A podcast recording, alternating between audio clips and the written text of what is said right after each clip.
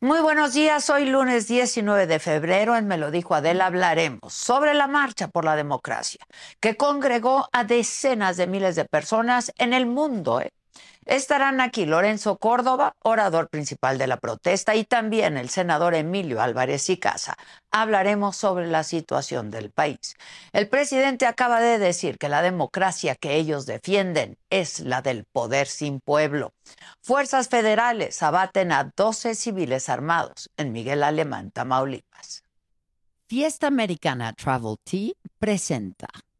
La marea rosa existe y ayer no solamente disputó, sino que abarrotó la plaza más pública de todo México. Un espacio que por años llenó un solo hombre, pero que ayer recibió a lo más vivo que tiene una democracia, a una ciudadanía viva y activa. La marcha por la democracia fue un éxito, pero no por estar en contra del presidente López Obrador, sino porque la causa lo trasciende a él, porque la democracia no es exenal, sino una apuesta política para que las reglas del poder sean claras e igualitarias. Una apuesta a los contrapesos sanos, es una apuesta por el futuro, nuestro futuro. El objetivo de la protesta fue muy claro y el discurso de Lorenzo Córdoba, ex consejero presidente del INE, lo retrató de forma muy puntual.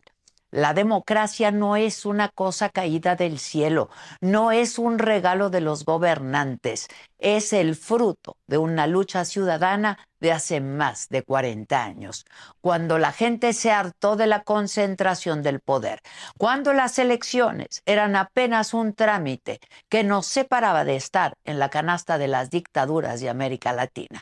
Pero como cualquier democracia, necesita de una tierra fértil.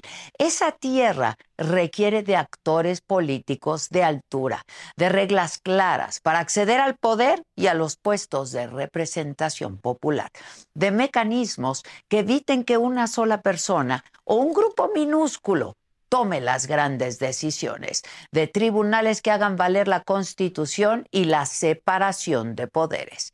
Si eso, si eso se pone en tela de juicio, si eso se encuentra bajo ataque o si la confianza en esos aparatos se dinamita, entonces, entonces estaremos en serios problemas. Por eso es que la protesta de ayer se vuelve no solamente necesaria, pero urgente, porque solo las y los demócratas pueden cuidar la democracia. Ayer, en su intervención, Lorenzo Córdoba fue sumamente duro con respecto al nuevo intento del presidente López Obrador por meter mano al sistema electoral. Déjenme decirlo así. Nos pasamos más de 40 años construyendo una escalera cada vez más sólida, cada vez más robusta, cada vez más firme, para que quien tuviera los votos pudiera acceder al primer piso. Y hoy, desde el poder, quien llegó a ese primer piso por la libre voluntad de la ciudadanía, pretende destruir esa escalera para que nadie más pueda transitarla. Y sí, el sistema electoral siempre puede ser perfectible, por supuesto, mucho más eficiente, más tecnológico, pero nadie que haya visto con atención el transcurrir de las elecciones en este país puede decir que se trata de un sistema inservible, inútil o ilegítimo.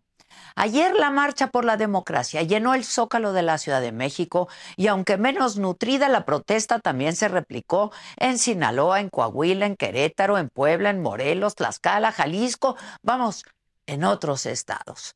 Habrá a quien no le haya gustado la convocatoria, pero ya haberla realizado, que haya transcurrido de forma pacífica, eso es también democracia. Tener el derecho a disentir es parte de vivir en democracia. De acuerdo con el gobierno capitalino a cargo de Martí Batres, hubo 90 mil personas en el Zócalo. Los organizadores reportaron más de 700 mil, así como protestas en 122 ciudades de México y en el mundo, como Los Ángeles, Madrid, Londres, incluso Canadá. Por cierto, en la manifestación no estuvo la precandidata del Frente, acierto Xochil Gálvez, quien desde antes dijo que no participaría para evitar problemas con el INE, pero en redes sociales mostró su apoyo. Me llena de esperanza y optimismo ver esta enorme participación de mexicanas y mexicanos. La democracia se ejerce desde las urnas, pero también desde las calles y las plazas públicas. Mientras México tenga ciudadanos y ciudadanas que salgan a manifestarse para defender su democracia, que ejerzan su derecho a la libre expresión de ideas, no habrá tentación autoritaria que pueda mandar al diablo a nuestras instituciones. Y por supuesto que hubo respuesta por parte de la Cuarta Transformación. Desde Puebla, el presidente López Obrador respondió así. Ah, sin novedad, sin novedad. ¿Cómo ve que salgan a marchar? Muy bien. Vivimos en un país auténticamente democrático, como no se veía en mucho tiempo. En efecto, presidente, marchar, tomar las calles, manifestarse, es signo de vivir en democracia, pero también, presidente, lo es respetar las instituciones y fortalecerlas. Ojalá este mensaje le llegue, presidente. Le llegue también a los medios aliados de la 4T que ayer publicaron varias noticias falsas, como que Xochil Gálvez había huido de la marcha cuando en realidad ella ya había avisado que no estaría, o que el INE planeaba sabotear la marcha con el registro de la candidata de Morena, Claudia Sheinbaum, lo cual también es falso. Finalmente, en la democracia que hoy vivimos, hay muchas cosas que pueden y que deben mejorarse, pero eso no debe usarse como un pretexto para echar por la borda las conquistas ciudadanas de las últimas décadas. Las instituciones son eso, instituciones que pueden, insisto, deben mejorarse para ser más útiles, eficientes y eficaces. Lo que vimos ayer fue una ciudadanía organizada que toma las calles para defender la democracia y lanzar un mensaje bien contundente el voto y la democracia no se tocan. Y como dicen, la esperanza es lo último que muere. Ayer la esperanza se vistió de rosa, inundó todo el zócalo y decenas de ciudades del mundo. Presidente, menos caprichos, ¿no? Menos arrebatos. Ya, ya estuvo. Menos polarización.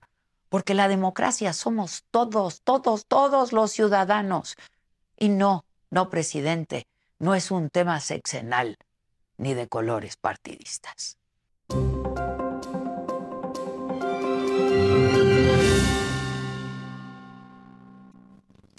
Bueno, pues sí, ayer miles de ciudadanos y organizaciones de la sociedad civil marcharon en 122 ciudades del país y del extranjero en defensa de qué? De la democracia, del voto, de las instituciones, de la división de poderes. La protesta del Zócalo de la Ciudad de México reunió a más de 90 mil personas, aunque hay los organizadores sobre todo hablan de que en realidad eran 700 mil personas. Para aclararnos esto y toda la experiencia, Emilio Álvarez y Casa, senador del Grupo Plural. Mi querido Emilio, ¿cómo estás? Yo eh, feliz de venir a ver a mi gurú de fashion. No, bueno, pues Si nada más El, el último, de el- el fashion, último grito de la jodida. moda. Digo, ah, cabrón, qué lejos estoy de ser tan bonito. Muchas gracias, no, no, senador. no, nomás. A ver, dígame si no. Dígame, Dígame si no. si no, Comentarios que se vea de qué la máscara igual. ¿No? Yo digo, ah, cabrón, no, no, muy bien, muy bien. No, chapó, pues, muchas chapó. gracias, No. muchas gracias, querido Qué- qué gusto y verte. chapó de ayer también. También, Qué también. gusto, la verdad es que pues da- debe de darnos alegría a todos, ¿eh? A todos, a todos, todos, a los todos. mexicanos. Es un signo de maduración muy importante salir a defender las cosas en las que crees de manera pacífica, de manera ordenada, de manera limpia, de manera ciudadana, porque además los dos mensajes principalísimos de ayer a todos nos convienen. Voto libre, vota Sí, por quien sí, quieras. Pero el que sea libre. pero que sea libre, que no haya mano de gobiernos, de ningún gobierno, que no haya mano del narco, que no haya mano sucia, de ningún tipo. Y la segunda, pues defendamos nuestra democracia, que trabajo nos ha costado, como mencionabas en tu editorial, perfectible, Sí, con claro, debilidades. bueno, claro. Pero hemos logrado cosas muy importantes. Ahora lo- la juventud eventualmente no entiende ¿Qué significa tener una credencial con fotografía? Eh, una urna transparente. Nacieron con ella. Nacieron con ella. El aire no se, solo se extraña hasta que no se tiene. Sí, sí. Así la democracia. Por eso ayer es tan vital. La Ciudad de México, por supuesto, emblemática, un zócalo rebosado, pero eh, hay que tomar dimensión que ningún partido político en la historia de este país ha hecho lo que pasó ayer. En 120 ciudades, unas más, otras menos, eh, Puebla, Aguascalientes, Monterrey, Guadalajara, rebosadas, Mérida, Querétaro. Y otras simbólicas como eh, Cozumel, Sí, un señor de- con un videíto ahí viendo el crucero. Eh, eh, pero son gestos, son símbolos.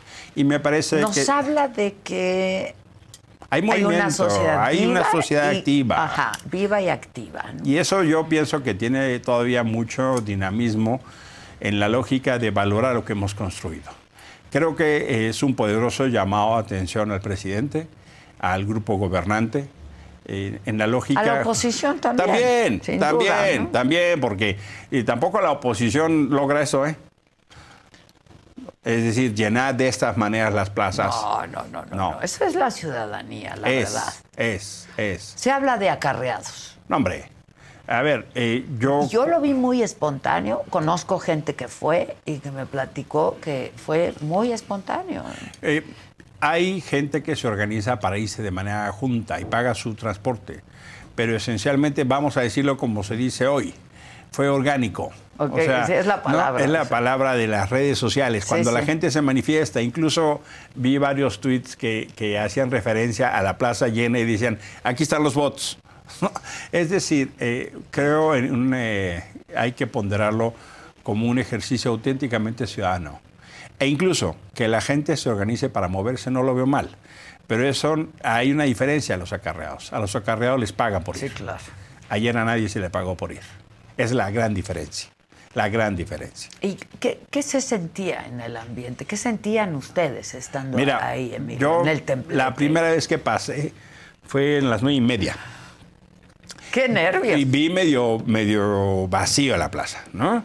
Dirían los clásicos de yo-yo los calzones, ¿no? O sea, Se se- va. no se me vayan, no se me vayan, aguanten, ¿no? Porque no la vi llena. Y dije, híjoles, ¿se llenará? Se llenará. Me fui a Izazaga y 20 de noviembre, no es cierto, pasé a las 9. Me encontré con el Frente Cívico Nacional y regresamos caminando, entramos como al cuarto para las 10, ya lo vi más lleno. Se empezó a juntar, me dio más tranquilidad, pero cuando vi en las pantallas a las 10 y media los ríos de gente, dije, esto ya se llenó. Ya se llenó. Efectivamente, luego Fernando Belauzarán dio motivo a mucha burla. Porque dice, hombre, falta gente entrar, arrímense. Sí, ¿no? Y entonces sí. empezó el arrimón democrático. Está bueno el arrimón, el arrimón democrático. democrático. Y de repente ya estabas mucho más compacto. Eh, fue para mí un gesto muy simbólico el tema de la bandera. Habíamos acordado, Adela, con el gobierno de la ciudad, con la subsecretaría de gobierno, toda la logística que se hace, tienes que pedir Tienes permiso. que avisar, Pues pedir para que se facilite, claro, ¿no? Es claro. una movilización masiva. Hay reglas de protección ciudad- eh, ciudadana, protección civil, en fin. Y eh, se dijo, la vez pasada nos quitaron la bandera. No, no, se va a quedar la bandera, se va a quedar. No estuvo la bandera No estuvo. pero se llenó con miles de banderas.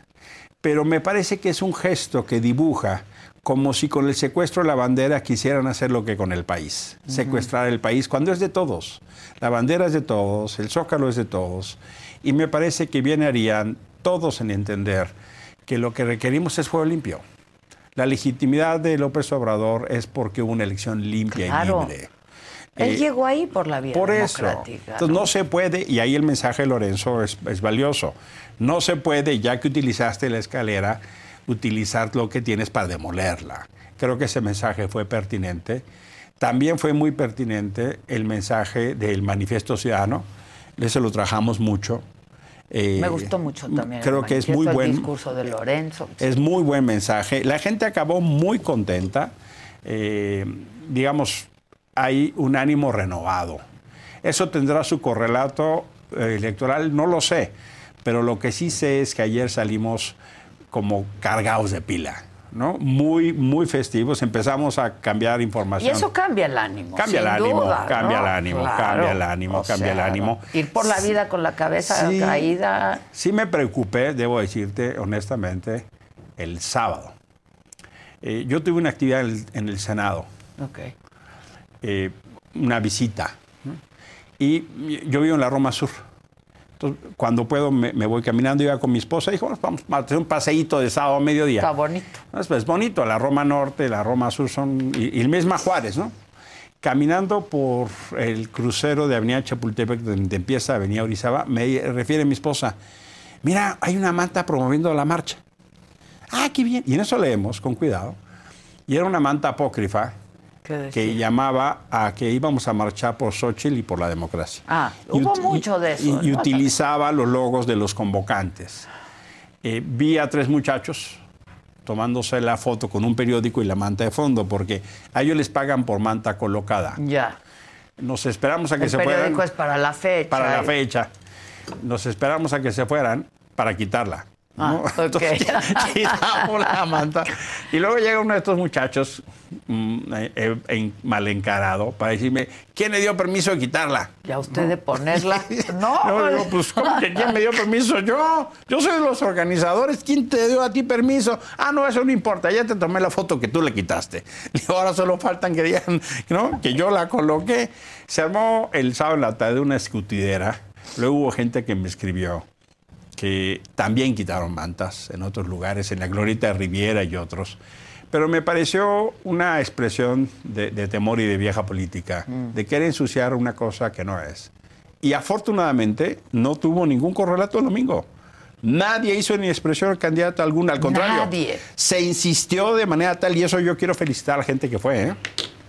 Nadie llevó logotipos, Nadie. nadie llevó Todos de banderas, rosa. nada de candidaturas, y creo que eso es una gran expresión de, de maduración ciudadana. Sin duda, y no le hubiera servido a ninguna de A las nadie. dos, ¿no? A, A nadie, nadie. le hubiera servido. Eso me parece un acierto de Xochitl que no haya ido y Yo- que desde antes haya dicho que no Yo, iba a ir. yo fui de los que sugerí que no fuera, ¿no? porque lo que iba a generar es una discusión para empañar el ejercicio. Y me parece que en este momento no era el momento de las candidaturas, es el momento de la ciudadanía y dejó un mensaje con mucha fuerza. Hay potencia ciudadana, hay exigencia ciudadana, que los árbitros sean árbitros, que el gobierno no se meta y que tengamos condición de tener espacio de reglas claras. Mira, mismo a la, a la gente que sigue al gobierno, mismo a la gente que no lo sigue, nos conviene a, a todos, A las todos. reglas claritas. ¿no? Es- eso, la verdad Nadie es que quiere un conflicto postelectoral, ¿no? Este, estamos caminando hacia un conflicto preelectoral, no Sí. postelectoral. Sí, sí, sí. ¿no? Porque hay una elección de Estado, hay un gobierno que se está metiendo. El INE van 24 veces que sanciona a López Obrador. Sí, pero no pasa El nada. tribunal cuatro veces y no pasa nada. No pasa nada. Tenemos ya señales de alerta del crimen bajando candidatos. Ya nos han dicho gente que le di el día que se abrieron las inscripciones Bueno, el Partido Acción Nacional fue la primera plana del sí, Reforma. les que dijeron, que- oigan, este, ni te inscribas. ¿no? Entonces sí es importante que las autoridades de seguridad y procuración de justicia tomen nota. Sí es importante que se actúe en tiempo y forma, porque no puede haber, eh, por eso insisto, el voto libre de malas intervenciones del gobierno o de otros, de los gobiernos, de los gobiernos, Sí, para de decirlo con gobiernos. claridad. Sí, sí, sí. Eh, y eso nos importa mucho, porque la legitimidad de los gobiernos viene de la estabilidad del país. Podemos tener diferencias, todas, son legítimas, pero lo que no podemos es perder los espacios comunes, Adela. Y yo pienso que el Y la mensaje capacidad de interlocución, ¿no? que ya se perdió, es así. ya se perdió y es muy grave. ¿no? Mira, yo, yo pienso, quien más poder tiene, más responsabilidad tiene. Sí, sin duda. ¿no? Esa es un poco la regla, ¿no? Sí, sí, sí. No le puedes exigir igual. Eh, tú y yo no tenemos un mandato constitucional para velar por la unidad del país. El presidente sí lo tiene. Eh, el, el presidente no inventó la polarización. Lo que yo le reclamo y probablemente creo que será una de sus herencias más cuestionables es el lucro que el presidente hace a la polarización. Al lucrar de la Que polarización. le conviene electoralmente. Es un lucro electoral, es un lucro político. Pero él sí está obligado a velar por la unidad. Él tendría que estar por encima. Él no es promotor de campaña o candidatura alguna. El presidente le gusta ser jefe de campaña. Pero eso no es compatible ni con su historia, ni con su trayectoria, ni con el acuerdo democrático que nos hemos Ni dado con el cargo que lleva. y ni con el cargo. Eso no corresponde, no corresponde. Hay quien ahora, eh, desde el gobierno, trata de defender lo indefendible. Muchos de los que están ahí con él eh, se rompían las vestiduras cuando el gobierno se metía. El cállate, chachalaca. Pues pe- empezando por él. Pues sí. Ahora, también voy a, a- a hacer un agradecimiento especial.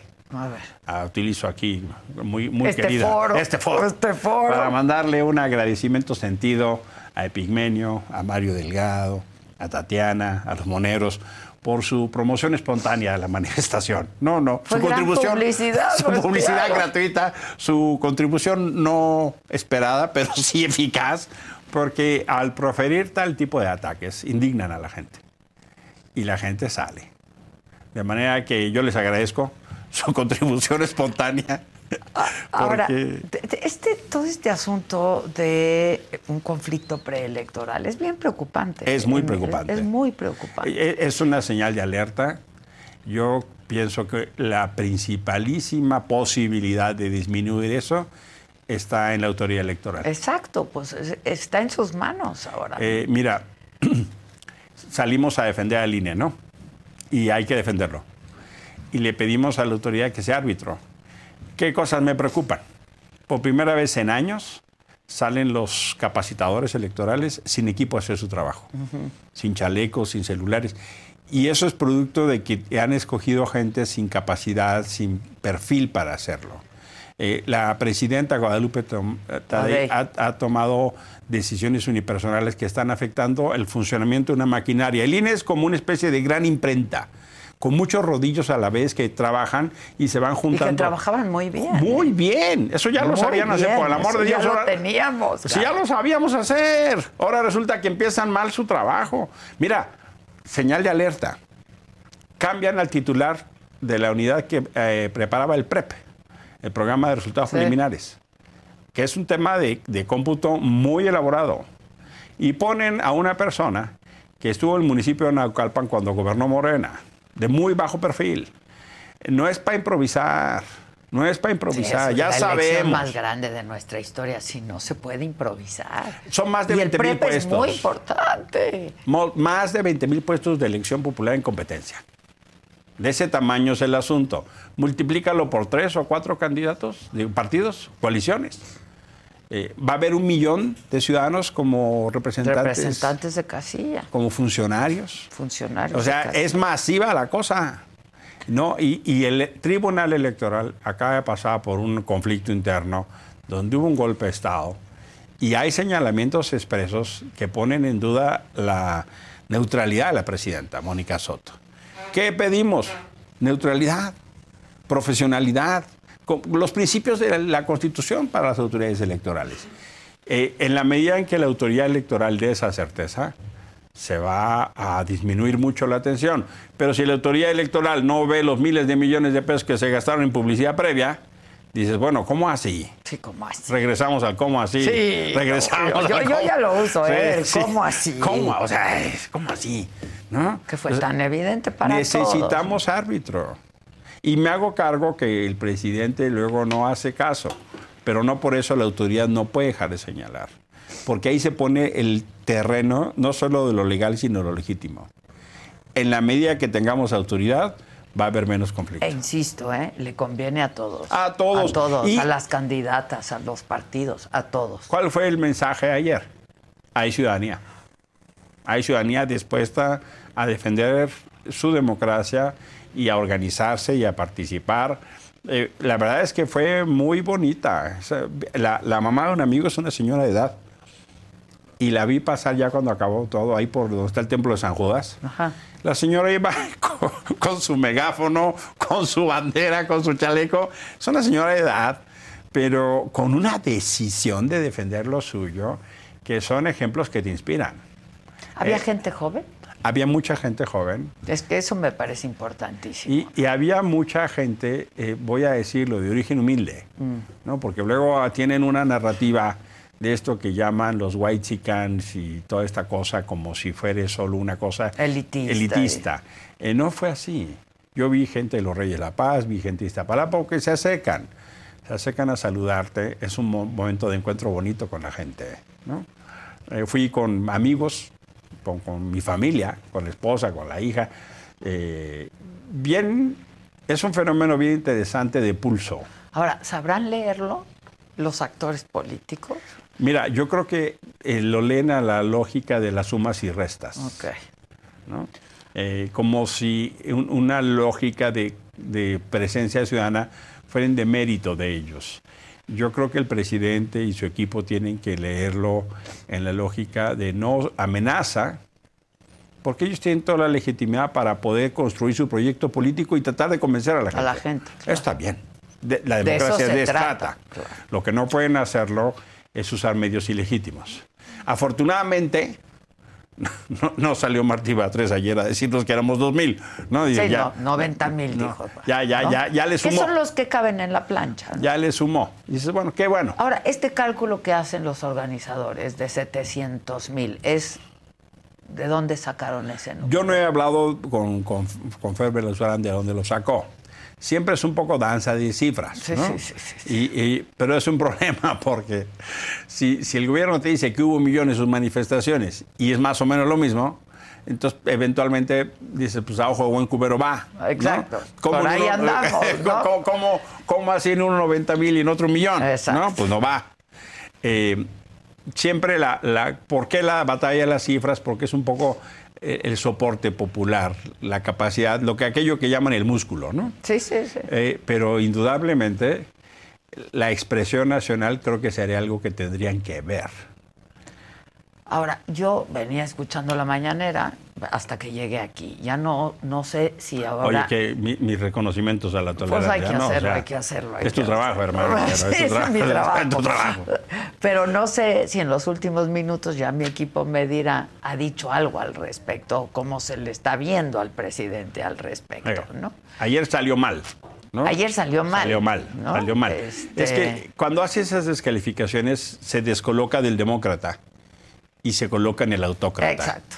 ¿no? Exacto. O sea, cuando el presidente es justo lo que está la Se le está señalando. lo que están señalando. se le está señalando Claro. que es un autócrata. Exacto. ¿no? Y literalmente con esas declaraciones, pues hay que decirle, oiga, nos da la razón. Ah, Me me dicen que sí, que efectivamente ya, ya, ya habló al respecto hace unos minutos y dijo que ahora se disfrazan de demócratas, me están diciendo, cuando eran los más tenaces violadores de los derechos del pueblo. Vamos a, a ver cómo lo dijo, que también el cómo es importante. Sí, claro.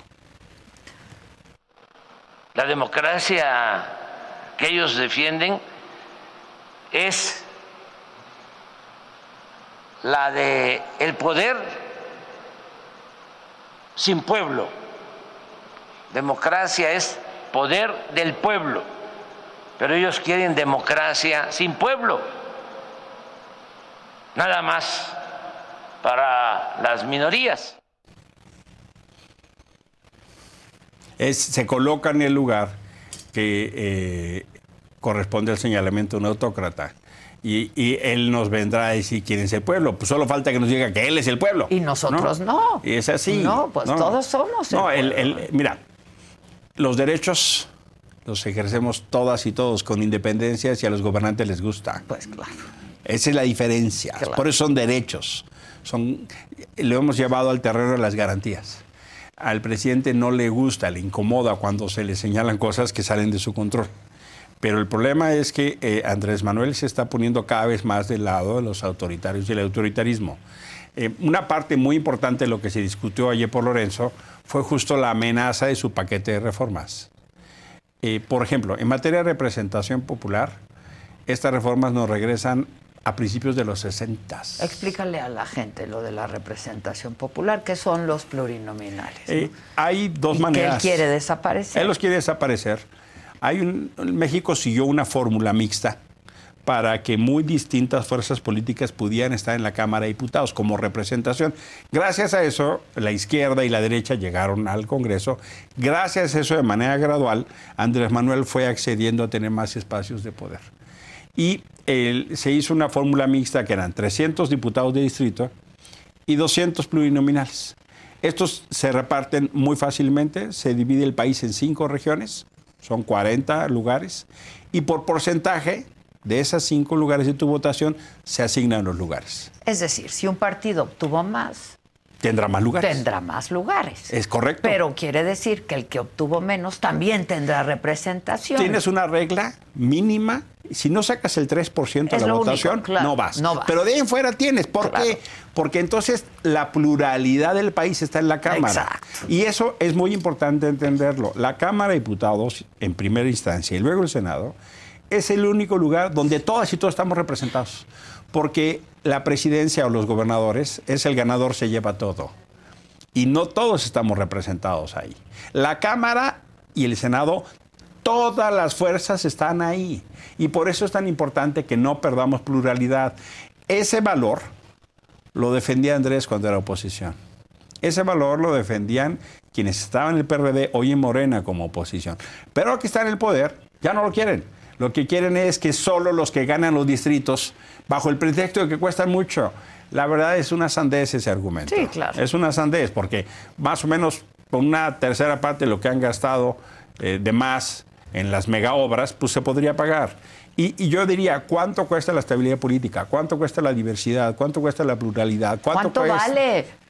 Pues yo, O sea, o sea, yo pienso que todo Cuesta barato en comparación a lo que vale. A lo que vale. ¿no? Entonces, no, no hay que irse con la fe. O, por ejemplo, eh, que se elijan a las autoridades electorales. Pues sí, pero la mitad de los candidatos los va a poner el presidente. Sí, claro. Y si tú has visto un ejercicio donde digan, oye, no le muevan ni una coma. Sí, claro. Entonces, le va a decir lo mismo a los El presidente jueces. sabe que no trae los votos. No, no los trae.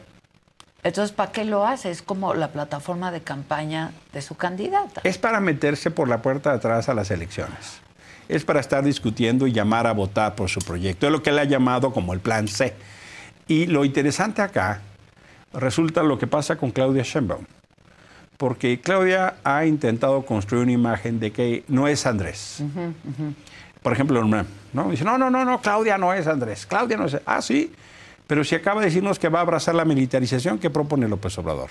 Se acaba de decirnos que abraza su, como suya destruir al Poder Judicial que hoy conocemos. Acaba de decir que está en contra de los órganos autónomos. Es decir, Claudia hizo su programa de gobierno con base en todas las propuestas Sí, claro, de López Obrador. sin duda. Entonces ya no hay duda.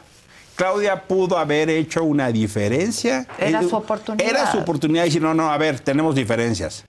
El problema es que está de tal manera presionada, condicionada y acorralada que no lo pudo hacer. Le decíamos de manera de broma, ¿no? Eh, oiga, avísenle al doctor Juan Ramón de la Fuente que vaya a Palacio Nacional por la copia del programa, que ya no se desgaste en hacerlo, porque ya se lo ya se dieron. lo dieron. Porque eso es importante, porque los hechos son más allá que las palabras. Por más que se quieran desmarcar, las directrices de esas reformas que acaba de presentar López Obrador, además de ser una manera tramposa meterse a las elecciones, constituyen la, here- la herencia que le pone una camisa de fuerza a Claudia Sheinbaum. Ya no hay engaño. No, no hay manera de Y decir... luego está la revocación de mandato ya. También.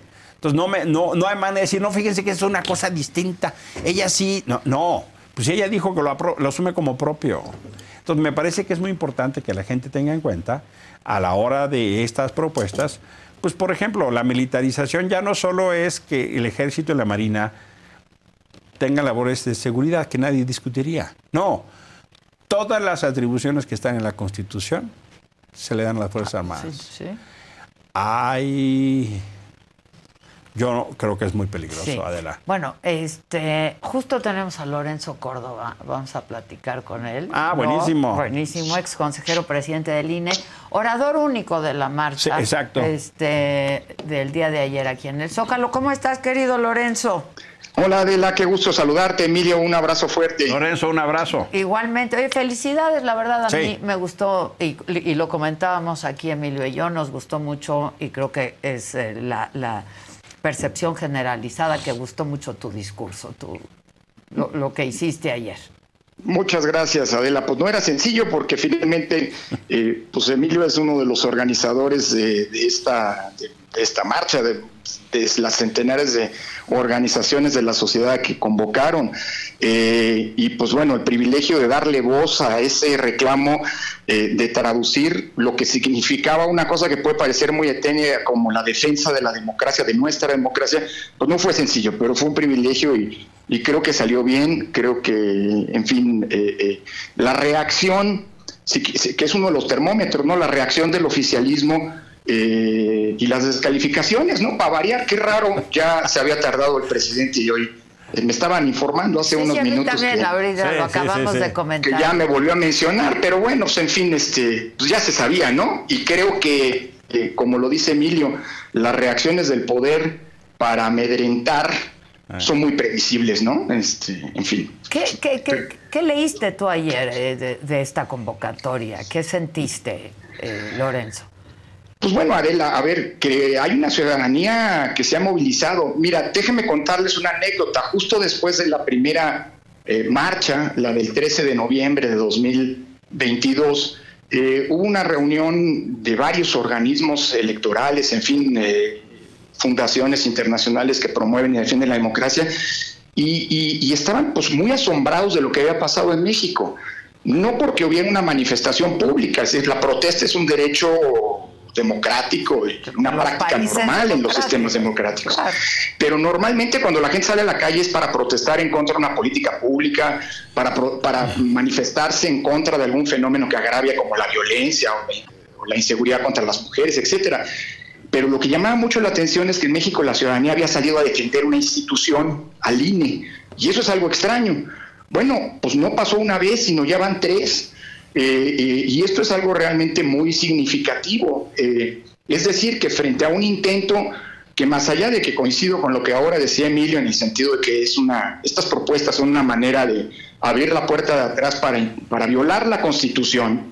Ayer mismo, en la primera reacción a la, a la manifestación, las manifestaciones, el propio presidente decía, pregunta expresa, que su gobierno no se iba a meter en las elecciones, y en la siguiente frase ya se estaba metiendo en las elecciones, en algo que se ha vuelto algo reiterativo de su actuación. Ayer se mencionaba en la manifestación, lo recordarás, Emilio, Sí. 34 sentencias del Tribunal Electoral, sentencias, no, no son juicios, son, son, son ya sentencias, son afirmaciones definitivas, diciendo que el actual gobierno ha violado la Constitución. No es el primero que lo hace, Adela. Eh, a Calderón dos veces el IFE en su momento le señaló esas irregularidades. Y a Peña, de quien por ciento hoy dicen que soy empleado, qué paradoja, ¿no? El gobierno que dejó pasar una intervención telefónica que me hicieron en su momento y que ha sido lo único que el actual gobierno ha tenido en contra mía. Pero bueno, más allá de eso, eh, pues dos veces a Peña se le señaló que violó la Constitución. Entonces, eh, pues bueno, pues eso es parte del Pero lo por que qué comentábamos justamente- aquí también con Emilio Lorenzo es que no pasa nada, ¿no? Bueno, mm, mira, jurídicamente no pasa nada y por eso yo creo que si queremos una reforma electoral, pues ya tenemos la primera propuesta, Emilio, tú eres el senador, eh, que pase algo jurídicamente. Si no puede ser que esté, que, que, y lo ha dicho el Tribunal Electoral, ¿eh? Que cuando una sentencia establece que el presidente de la República viola la Constitución, tiene solo efectos declarativos. Creo que lo declarativo al presidente lo mata de risa. Entonces, pues bueno, ahí está una primera propuesta, que pase algo, ¿no? Correcto. Eh, pero, pero yo diría otra cosa de la, y sin embargo sí pasa, porque lo que pasó ayer Es es, una consecuencia. consecuencia Es- es- justamente es- de esa impunidad y arbitrariedad en el ejercicio del poder que pues, desde hace algunos años está instalada como, como la normalidad, ¿no? Lamentablemente. Hay una parte de tu discurso que yo retomé en mi editorial donde dices la democracia, que pareciera una cosa etérea, ¿no? Esto de la democracia, este, eh, que no es una cosa que nos cayó del cielo, que no, no fue una concesión del poder. Y me parece que valía mucho la pena decirlo, porque también comentábamos con Emilio que, pues, por ejemplo, los jóvenes no conocen lo que tardó y costó construir esto, ¿no? Totalmente. No, y eso es importante para quienes, pues como los que tres que estamos aquí en distinto grado y, en fin, pero desde nuestras diferentes trincheras, pues eh, eh, eh, contribuimos como granito de sal en esa construcción colectiva. Es que hay que volvernos contadores de historias para los jóvenes. Muchos de mis alumnos, por ejemplo, pues nacieron después del 2000, o sea, ya la alternancia es algo normal. Y hay que contarles de dónde venimos para que lo valoren y aprendan a defenderlo. Mira, hay una, hay una frase de un autor, y, y déjenme citar al autor como se debe, pues porque no quisiera en algún momento llegar a ser ministro de la Corte, el traje ahora es condición. Pues, no me interesa, ¿no? Hay quien no puede vivir sin un cargo público, yo no, si somos diferentes. Pero dicho lo anterior, cito a un autor que ayer mencioné, sin, sin digamos, la idea la retomé, pero hago la cita propiamente aquí, que es John King, es un politólogo australiano que escribió hace poco un libro, por cierto, que publicó el INE junto con el Fondo de Cultura Económica, que se llama Vida y Muerte de la Democracia. En ese libro, King, Adela, dice que hace una historia de cómo las democracias han nacido y muerto a lo largo de la evolución de la humanidad. Y aunque la muerte de una democracia, la desaparición de una democracia puede responder a distintos factores y circunstancias, King identifica siempre dos elementos que están presentes. El primero es que siempre hay alguien o algunos que buscan destruir a la democracia, que la atacan, que la erosionan, que ahí están como, como eh, cuchillito de palo, dándole hasta que, la, hasta que la maten. Pero siempre está presente otro factor, Adela, que siempre hay quienes por miedo, por indiferencia o porque menosprecian la gravedad de esos ataques, dejan actuar a los primeros. Y esos, dice King, son responsables de la muerte de la democracia. Y yo creo que ayer el parte del mensaje era este. A ver, la democracia no, no, fue un regalo, es el resultado de luchas ciudadanas, es una construcción colectiva y la defensa de esas conquistas es también una responsabilidad de todas y todos, Adela. Ahora, eh, por otro lado, ¿qué es lo que está pasando con la democracia en el mundo, no? Y sobre todo, eh, pues de, de, este lado de nuestro continente, en América Latina, por ejemplo, que pues llegan ¿no? Los gobernantes por, la, por la vía democrática y luego lo que pretenden es dinamitar la democracia. Yo creo que vale una reflexión, Emilio Lorenzo. El, saque del discurso de Lorenzo, por eso me gustó tanto, porque hacía referencia justo al problema de las desigualdades. Y, y, yo creo que estuvo muy bien logrado Lorenzo en términos de poner eso como los dilemas del país y la de la democracia. Y en lugar de evitarlos, justo ponerlos en el centro del debate. Exactamente, eh, eh, eh, ese es el verdadero tema. O sea, no la desaparición de los órganos autónomos, no la elección, como decía ahora Emilio, de los jueces y de los consejeros. No, no, eso no es el tema para mejorar nuestra democracia. Queremos que la democracia deje de estar en esa zona de riesgo.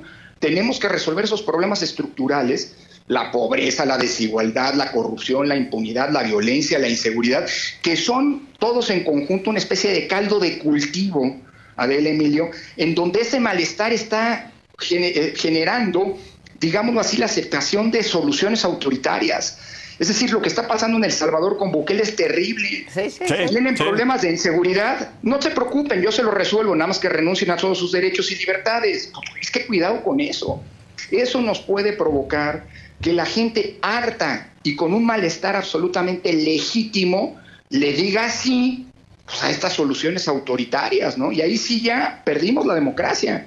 Por eso yo coincido con Emilio. Además, Emilio tiene una larga trayectoria en este sentido. O sea, nunca había sido el mundo tan desigual, nunca había crecido tanto la pobreza como ahora, que es una paradoja porque nunca había, se había generado tanta riqueza. Bueno, resolvamos ese problema de desigualdad, porque si no, la democracia va a estar en un permanente riesgo de aquí en adelante. Una, cosa. Que, justo hoy lo dijo el presidente en la mañanera, ¿no? El fortalecimiento del peso frente al dólar, eh, la inversión extranjera, eh, etcétera, etcétera, las remesas históricas, ¿no? Pero eso no ha acabado ni ha disminuido la pobreza. No, no, no, al contrario. Y la desigualdad.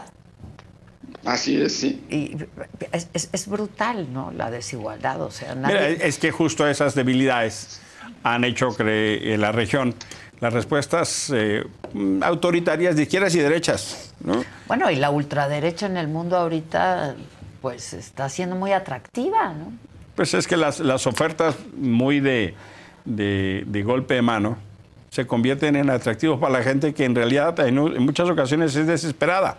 Ahí está Argentina, ahí está Argentina, ¿no? Eh, decía un amigo mío, bueno, pues si es que un amigo argentino con una inflación del 200%, es muy difícil competir, es muy difícil competir. Sí, sí, sí. Eh, eh, Lorenzo, cuéntame qué te decía. Ahorita veíamos imágenes, la gente te saludaba, te abrazaba. ¿Qué te decía la gente? Bueno, mira, a ver, yo creo que... Eh, Existe un personaje muy público. Muy, popular, muy, popular. Muy público y muy popular, para bien y para mal. Algunos abrazos bordaban ya en la línea del faje, ¿no? de la bueno, a ver. De la Rimón bueno, yo creo de su éxito al maestro Lorenzo. bueno, yo creo que, a ver, yo creo que esa es una buena, una buena eh, eh, expresión, digámoslo así, de, que se cumplió el objetivo, ¿no? La responsabilidad era muchísima. Cuando me confiaron eh, plantear esto, eh, darle voz, digamos, a decir, vuelvo a insistir, algo que es muy etéreo, ¿no? La defensa de la democracia, pues, ¿qué es eso, no? Este, pues había una enorme responsabilidad y al final del día yo creo que, eh, pues que, se cumplió el objetivo, ¿no? Yo creo que la gente, porque además saben que creo que el punto es este, no fue solamente una manifestación en la que se expresaron las preocupaciones y se subrayaron los riesgos, también se logró marcar una agenda, ¿no? Una especie de ruta de acción. Es decir, eh, no basta con decir que las elecciones están en riesgo, no basta con decir que las instituciones de la democracia están eh, bajo ataque, no basta decir que, que hay quien pretende que la constitución solamente refleje la visión de una parte. Y por cierto, ¿eh? que déjenme confesarles, es lo único que improvisé en el discurso, pues hasta la bandera, ¿no? Ahora resulta que la constitución y la bandera es propiedad solamente de unos, ¿no? Este, no de los, no de todos. Es decir, eh, eh, traducir eso eh, o señalar eso era importante, pero ¿y qué hacemos para defender? Bueno, pues a las elecciones hay que defenderlas aceptando pues, formar parte, si somos convocados, de las casillas, defendiendo al INE, pero tampoco dándole cheques en blanco, ¿no? hay que darle seguimiento a sus decisiones y si en el momento en el que el INE se pliegue a los intereses de poder o los intereses, o los intereses de una parte, pues hay que señalarlo y, y protestarlo. Por cierto, ¿eh? Emilio lo sabe perfectamente, porque Emilio criticó en su momento también decisiones que tomó el INE cuando yo lo presidía, Emilio. a ver, es que esa es la tarea de la ciudadanía. Esa es la tarea. A las autoridades hay que defenderlas, pero tampoco hay que confiar ciegamente en ellas. ¿eh? Absolutamente, absolutamente. déjeme poner un ejemplo que también Emilio conoce bien. La CNDH ha sido una institución fundamental de la democracia pero no se puede defender a la CNDH cuando se ha convertido en una matraquera del gobierno, como ha ocurrido ahora luego de su captura, ¿no? Claro. O sea, es decir, sí hay que defender la institucionalidad democrática, pero hay que hacer cosas, hay que aceptar ser observadores, hay que eh, protestar, hay que presionar a los partidos. Digo, este paquete de reformas va a pasar por la criba de ustedes, Emilio. Absolutamente, absolutamente. No, es, una idea que se ha planteado, no es nada más una, plataforma de campaña, como bien dices. Es una iniciativa, un conjunto de iniciativas que se van a discutir. Y hay que presionar para que los partidos de oposición no doblen las manos. Miren, déjenme decirles esto. Con el plan A hubo líderes, es decir, legisladores de algún partido de oposición que me decían, cuando yo era presidente del INE. Oye, ¿qué, nos sugieres poner como parte de la agenda de esta reforma? Porque la reforma va, es inevitable. Y, entonces mejor hay que ver qué podemos sacar para que... Yo decía, oigan, pero ¿por qué inevitable? Basta que voten que no. Este, no, hombre, pues sí. Ah, sí. O sea, no hay una reforma, tomen en cuenta esto. Emilio lo sabe bien porque ha estado en esta legislatura. No hay una sola reforma constitucional que haya, se haya aprobado durante el actual gobierno, una sola, que no haya contado con el aval de la oposición en el Senado. Correcto. Una sola. Entonces, perdón, a los partidos de oposición hay que escucharlos, hay que presionarlos. Por eso eso no fue una manifestación a favor de una candidatura o de un partido o en contra de otra. es una expresión de la ciudadanía, ¿no? Oye, este, cuando te invitaron a ser el orador, ¿lo dudaste? ¿O qué consideraciones A ver, no, a ver, la verdad, Adela, para mí fue un reconocimiento, creo, a la congruencia, quiero pensarlo así. Es así. Y, a, la, pues al trabajo que se hizo eh, en, defendiendo y, ejerciendo las funciones de un órgano autónomo como fue el INE. Además, la invitación a mí me llegó eh, por parte de las instituciones organizadoras a través del Instituto de Estudios para la Transición Democrática, que Emilio conoce bien y que es una institución, un organismo del que yo he formado parte de hace décadas, ¿no? Entonces, pues para mí fue pues, prácticamente, pues, hombre, una, una oferta muy generosa eh, que, que, decidí, pues hombre, tomar. Entre otras cosas por esto, fíjate, y además perdón que lo comente así, pero hubo quien públicamente cuestionó, hombre, ¿por qué acepta Lorenzo Córdoba ser el orador? Le va a dar la razón al presidente. Y, o bueno, no lo dijo una candidata fuera máscaras, por cierto, lo dijo, pero después de que lo había dicho el presidente, por cierto. Pero bueno, no importa. Este, pues, hombre, es que ese es el problema con los autoritarismos lo que se busca desde el poder al señalarlos a ustedes, Adela, a los periodistas, al señalar a los miembros de la sociedad civil, al señalar a los académicos, al señalar a los detractores, es meter miedo, es buscar que no se cumpla. Y yo lo que dije es, pues sí, voy a aceptar. ¿Tiene un costo personal? Pues sí, seguramente. ¿Me van a volver a mencionar en la mañanera? Pues ya pues está. Ya empezó. ya eres cliente, ya, eres cliente. Ya, ya soy que. Pero bueno, pero, pero a ver, la alternativa, Adela Emilio, era decir no.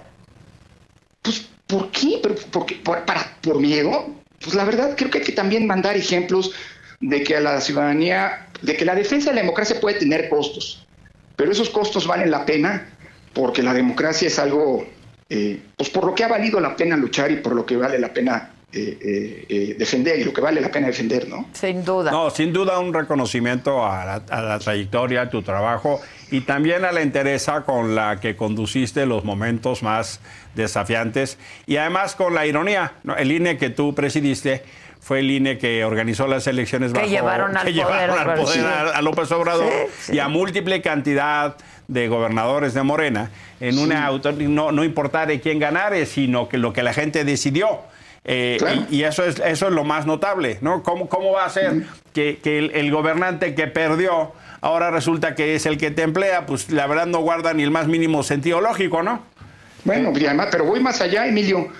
Todos los triunfos de Morena, todos, sin excepción, todos los triunfos electorales, han sido en elecciones que ha organizado el actual INE. Exacto. porque a mí me tocó, entre los primeros actos como presidente, darle el registro porque se lo merecía, porque había cumplido con los requisitos de la ley a Morena. Entonces, todos los triunfos electorales se han logrado a partir de un sistema electoral y con una institucionalidad que es la que hoy se busca destruir. Qué locura, ¿no? El, que gana reclama. Pues, es que es una esquizofrenia. ¿Cómo así?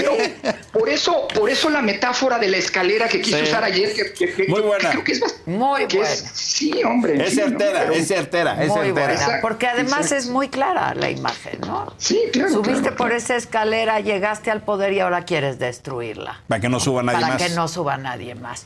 Eh, hay una pregunta y algo que me gustaría comentar con ustedes dos sobre, y seguramente ustedes escucharon ahí, pues que había algunas consignas en la, en la manifestación, en la concentración que decían narcopresidente. Sí, sí, sí. Esto está siendo bien delicado, ¿no? Este asunto de eh, pues lo, que se ha venido hablando de que si se dio dinero a, López Obrador en el 2006, etcétera, etcétera, cuando sabemos que el narcotráfico pues es un actor político. Es, es un actor político, Lorenzo Emilio. Este.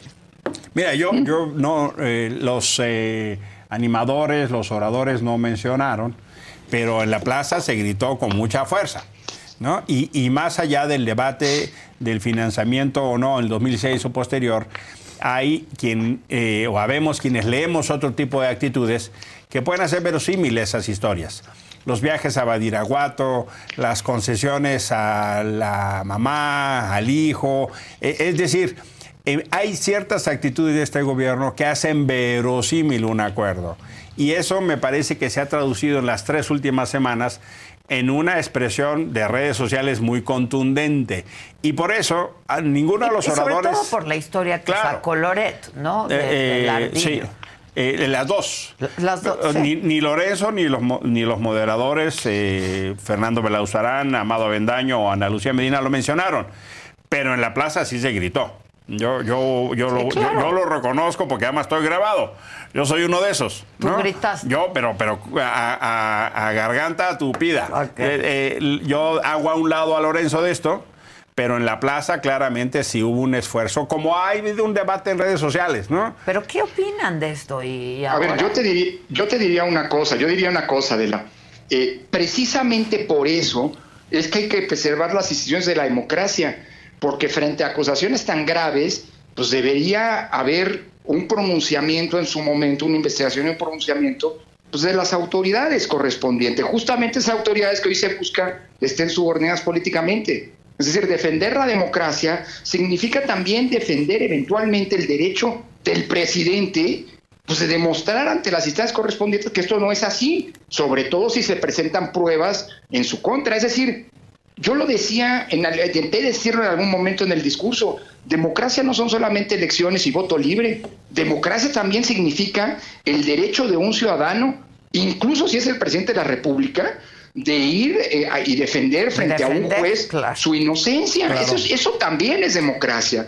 Entonces, pues viene a cuento, a mí me preocupa mucho, por supuesto, pues eso no fue ni la intención, ni mucho menos de la, de la marcha, pero bueno, pues allá hay un debate público y como tiene que ocurrir en las democracias, los debates públicos no pueden ser mera palabrería, tienen que tener una traducción institucional y por eso es importante que esto se procese con todas las garantías, con todas las pruebas, sin especulaciones, en las instancias correspondientes, como pasa en cualquier democracia. en realidad, ¿cuáles son las pruebas que se tienen ahora? ¿No, Emilio? Tú que sí gritabas narcopresidente, ¿cuáles son las pruebas? Un narcotraficante diciendo que él asegura que ta, ta, ta, ta este, ¿Qué anima a ese narcotraficante a decirlo públicamente ahora? O sea, yo creo que hay muchas lecturas al respecto, no sé qué opinen. Claro, eh, eh, ahora sí, como dirían los clásicos, por alusiones. Eh, exacto, por alusiones. justo lo que pasa en el trabajo periodístico no es la demostración de un delito.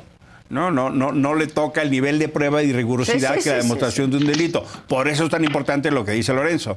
Pero cuando el tema se lee a la luz de un contexto y se lee a la luz de distintos comportamientos, dices, eso no es verosímil. Y es la autoridad la que tiene que demostrar el hecho. Eh, y claro, eh, en mi lectura, yo veo verosímil la versión, pues porque vi que hubo un coleacanazo donde se tomó un acuerdo, porque vi que en medio de la nada el presidente fue a saludar a la mamá del Chapo a, cuenta de nada. A lo largo de su sexenio el presidente ha ido cinco veces a Badiraguato y uno diría, pues eventualmente Badiraguato es el centro del mundo mundial, ¿no? En, en economía, en comunicación. No, no, yo veo incluso que se le da órdenes a las Fuerzas Armadas de no intervenir e incluso tienen un permiso especial y tenemos los peores niveles de violencia. Yo veo la captura del territorio por parte del crimen organizado, veo las carreteras abandonadas, veo un fenómeno de cada vez más presencia de la delincuencia organizada. Eso no es posible sin la quiescencia, es decir, la tolerancia, la permisividad de este gobierno. Entonces, claro que me parece que hay un acuerdo. Claro que me parece que hay un acuerdo. Lorenzo. Sí. ¿Qué opinas tú sobre esto? Bueno, pues mira, creo que vuelvo al punto. Creo que hay una, a ver, hay una presencia creciente del crimen organizado y ese es uno de los grandes problemas que tenemos. Las políticas públicas de los gobiernos pasados y de lo actual pues, han resultado insuficientes para frenar ese fenómeno. Incluso, pues no, sé, no, no quiero decir que lo hayan alentado, pero pues está allí es un fenómeno creciente y preocupante. Segundo, creo que hay una, donde hay crimen organizado, y esto no lo digo yo, lo dijeron, se ha trabajado mucho en países como Italia, en donde el fenómeno mafioso ha sido objeto de estudio y de atención durante décadas, en donde hay crimen organizado siempre hay un grado de implicación del gobierno eh, o de algún nivel de gobierno. Eh, no es la criminalidad ordinaria del, del que te roba una, una cartera, un celular. para que haya organización criminal se requiere algún nivel de aquiescencia o de condescendencia. Eh, y aquí el problema es que, eh, pues bueno, el fenómeno está, es un fenómeno lacerante, es un fenómeno que, al que evidentemente las políticas públicas no han logrado frenar. Y es un problema que, eh, sobre todo ante acusaciones de esta naturaleza, pues debería aclararse, digamos, a nadie le conviene. Lo digo de veras con mucha preocupación. Eh, entiendo la expresión en la plaza, pero a mí me preocupa mucho que vayamos a una elección en donde este sea el tipo de debate público, me explico, pero yo no estoy culpando a los ciudadanos, estoy culpando al hecho de que el contexto es lo que está provocando eso y eso no, le conviene a nadie, a nadie. porque, hay que empezar, porque hay que empezar, Adela, perdóname, a pensar en el día después. Mira, siempre lo decía cuando estaba en el INE. Eh, hay un día después, a veces se olvida, ¿eh? Durante las campañas la pasión se desborda y es normal, pero siempre hay un día después y el día después, el 3 de junio, todos esos grandes problemas van a estar allí. Ahí están. No se van a poder resolver unilateralmente. Nos vamos a necesitar todos y todas para poder definir e instrumentar las políticas públicas que nos permitan resolverlos. Así que entre más graves sean estas cicatrices, eh, perdónenme, las, las heridas, Sí. va a Sí. ser más difícil cicatrizarlas. Entonces empecemos también a pensar en esa lógica. Ahora, pues si ocurrió eso es porque hay una expresión y un malestar allá abajo. Y, el- y lo que debería hacer el Estado Claro. Es pues, actuar y aclarar para evitar que ese malestar nos desborde. Sin duda. Muchas gracias, Lorenzo, y felicidades de nuevo. Un abrazo, Muchísimas Lorenzo. gracias, Gracias, Adela. Un abrazo también para ti, Emilio. Gracias. Muchas gracias. Fí- Fíjate que esto que dice Lorenzo es, es lo particular. Eh, yo no tengo evidencia de que el presidente haya recibido financiamiento Sí, del sí, narco. sí, sí. No lo tengo. Pero lo que yo sí veo un comportamiento de este gobierno de connivencia. Te doy tres elementos. Hay señalamientos explícitos que la campaña de Mario Delgado para la eh, presidencia de Morena fue financiada por narcos y huachicol. No ha habido ninguna investigación al respecto. Hay referencias explícitas y publicadas del financiamiento del narco a elecciones de Morena en el 21. Ninguna investigación en la particular.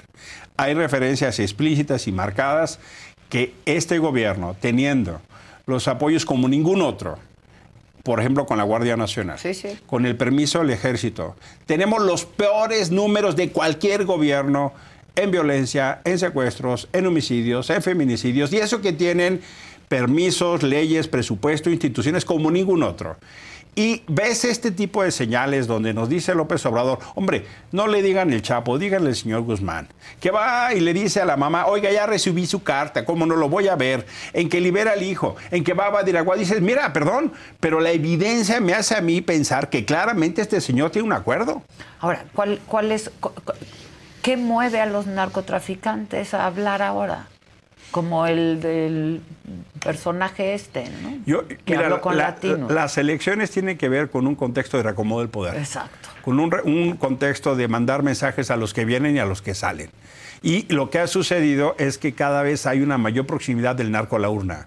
Eso es así. Eso que te digo, son los Eso actores políticos, son A ver, en- actores en, el políticos. 21. Pero darles voz, Mira, en el 21, en Sinaloa, los narcos empezaron a secuestrar toda la estructura del PRI cuatro días antes. Ah, Y, bajo métodos bien probados, me vas a decir de quién es tu operador, a quién movías, a quién le ibas a pagar, quiénes son las líderes de color. Y secuestraron a todos, Adela. Y los soltaron después de la elección. No porque no pasara, pero no en esa dimensión. Que el narco se acerque a la urna sí es peligroso. Y tendría que estar actuando la autoridad con mucha severidad. Y no ha pasado nada.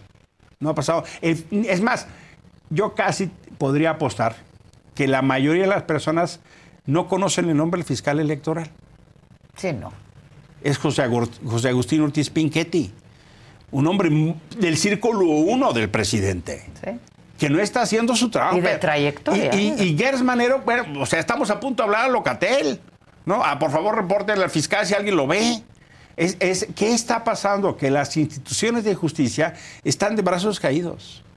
Y este tipo de señalamientos que tendrían que estar investigados, que tendrían que tener una sanción, no pasa nada. Y me parece entonces que es de una extraordinaria pe- peligrosidad cuando tienes este fenómeno y más allá de si financió o no, lees el contexto y dices, a ver, camina como pato, se junta con los patos, hace como pato, pues es pato. Ayer en la plaza, por supuesto que ese fue el grito. Por supuesto que fue el clamor. Asusado por ti, usted, por. Mi fuerza. Ah. bueno, gran expresión la de ayer, la verdad. Gran, gran, sin expresión. duda. Ojalá que así se vuelque la gente en las urnas. ¿no? Así y que vaya a votar la gente. Yo, yo eh, en lo que digo, la moraleja es, no está decidido. Hay un manifiesto ciudadano que yo pienso que es la carta de navegación. Se pidieron 10 cosas que son muy pe- peticiones muy puntuales. Una, que el presidente no intervenga en las elecciones. Dos, que los gobernadores no desvíen recursos para campañas oficiales. Tres, que los medios públicos y privados señalen que los programas sociales son constitucionales. No te los puede quitar nadie. Cuatro, que el INE y el Tribunal Electoral y autoridades locales hagan su trabajo con independencia. Cinco, blindar las elecciones del dinero del crimen organizado. Seis, que los medios cu- cubran parejo a los candidatos y que los medios públicos no sean aparatos de propaganda gubernamental. evitar la descalificación de la Suprema Corte y de los organismos autónomos. Siete, que se ponga un alto a la propaganda donde se asegura que la elección ya está decidida. Ocho, compromiso de los ciudadanos con voto libre e informado. Es decir, también hay una obligación para las y los los ciudadanos. ciudadanos. Nueve, que se difunda la importancia del voto para diputados y senadores, así como autoridades locales. No solo se elige la presidencia de la República. Y diez, voto libre. Vota por quien quieras, pero vota, porque eso hace la diferencia de lo que es construir el futuro del país. Sin duda, sin duda. Gracias, como Gracias siempre, a ti. Emilio, querido. Mi- mi- y de aquí a la elección nos estaremos viendo. Pero por supuesto, mi, mi gurú de la moda. Eso. Muchas gracias. Gracias, Gracias. gracias, Adela. Bueno, esta conversación y todos los contenidos de la saga, yo quiero recordarles que ustedes los pueden ver en el canal 116 de Roku, que ya viene en su aparato de televisión.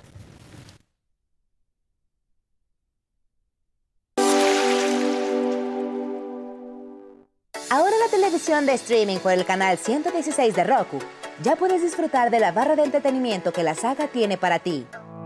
Inicia la semana con los temas de interés actual, entrevistas, debates, moda, deportes, espectáculos y lo más viral, bajo la mirada crítica, analítica y divertida de la mejor periodista del momento, Adela Micha, en Me lo dijo Adela. Conoce las predicciones zodiacales, los temas esotéricos, la lectura de cartas de personalidades, videos paranormales y quién se va al caldero de los famosos en las fauces del Fausto con Fausto Ponce y Paco Segovia. Diviértete con las entrevistas a personalidades del espectáculo y la política, exclusivas, musicales, anécdotas, risas y mucha diversión en Saga Live con Adela Micha. Entérate de los chismes de tus artistas favoritos, los temas polémicos y escandalosos de la farándula, conciertos, obras de teatro y la moda, con los comentarios directos, más picosos y sin restricciones, de Pablo Chagra, Débora La Grande, Fabs, Sam Sarasúa y Jenny García en Se Te Estuvo D&D. Conoce los temas más virales, los videos más polémicos en redes sociales y las tendencias del momento bajo la opinión más irónica y punzante de Maca Carriedo en El Macabrón Recargado. Descubre los secretos, las intrigas, anécdotas e historias y lo que nunca antes habías escuchado decir de políticos, artistas, deportistas y personalidades en una plática íntima y sin rodeos con la mejor entrevistadora del país, Adela Micha, en Solo con Adela. Disfruta de nuestra programación. No te pierdas de los mejores programas de la barra estelar que la saga tiene para ti a través del streaming de Roku en el canal 116.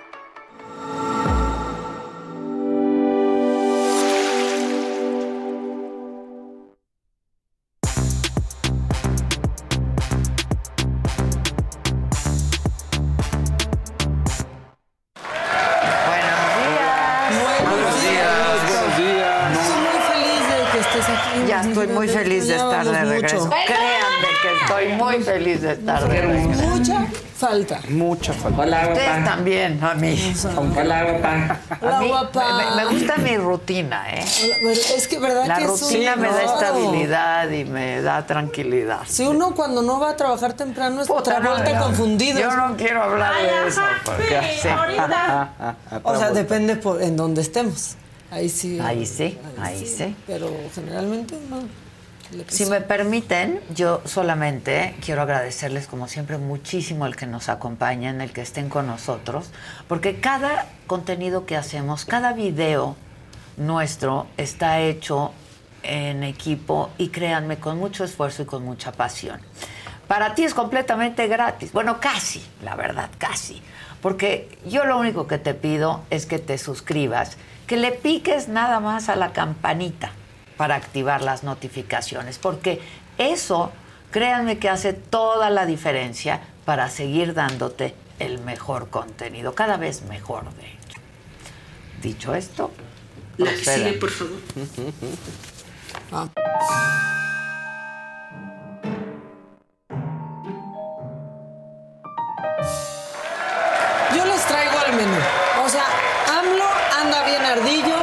Lo que Morena no quiere que sepamos, ¿no? Con el zócalo lleno. Claudia y Tlaloc son uno mismo. Y los del relevo generacional son hijos de los de siempre. Así empezamos. Sí, así, así vamos a empezar porque, miren, toda la semana estuvieron diciendo, o muchos días antes de que fuera la marcha, decían los que estaban en contra de la marcha para defender la democracia, Twitter no es la vida real. Pues no será la vida real, pero fue una convocatoria bien grande, que por lo menos a la Ciudad de México sí podría estar preocupando muchísimo. Por favor, otra vez las imágenes para seguirles contando esta bella historia de la democracia.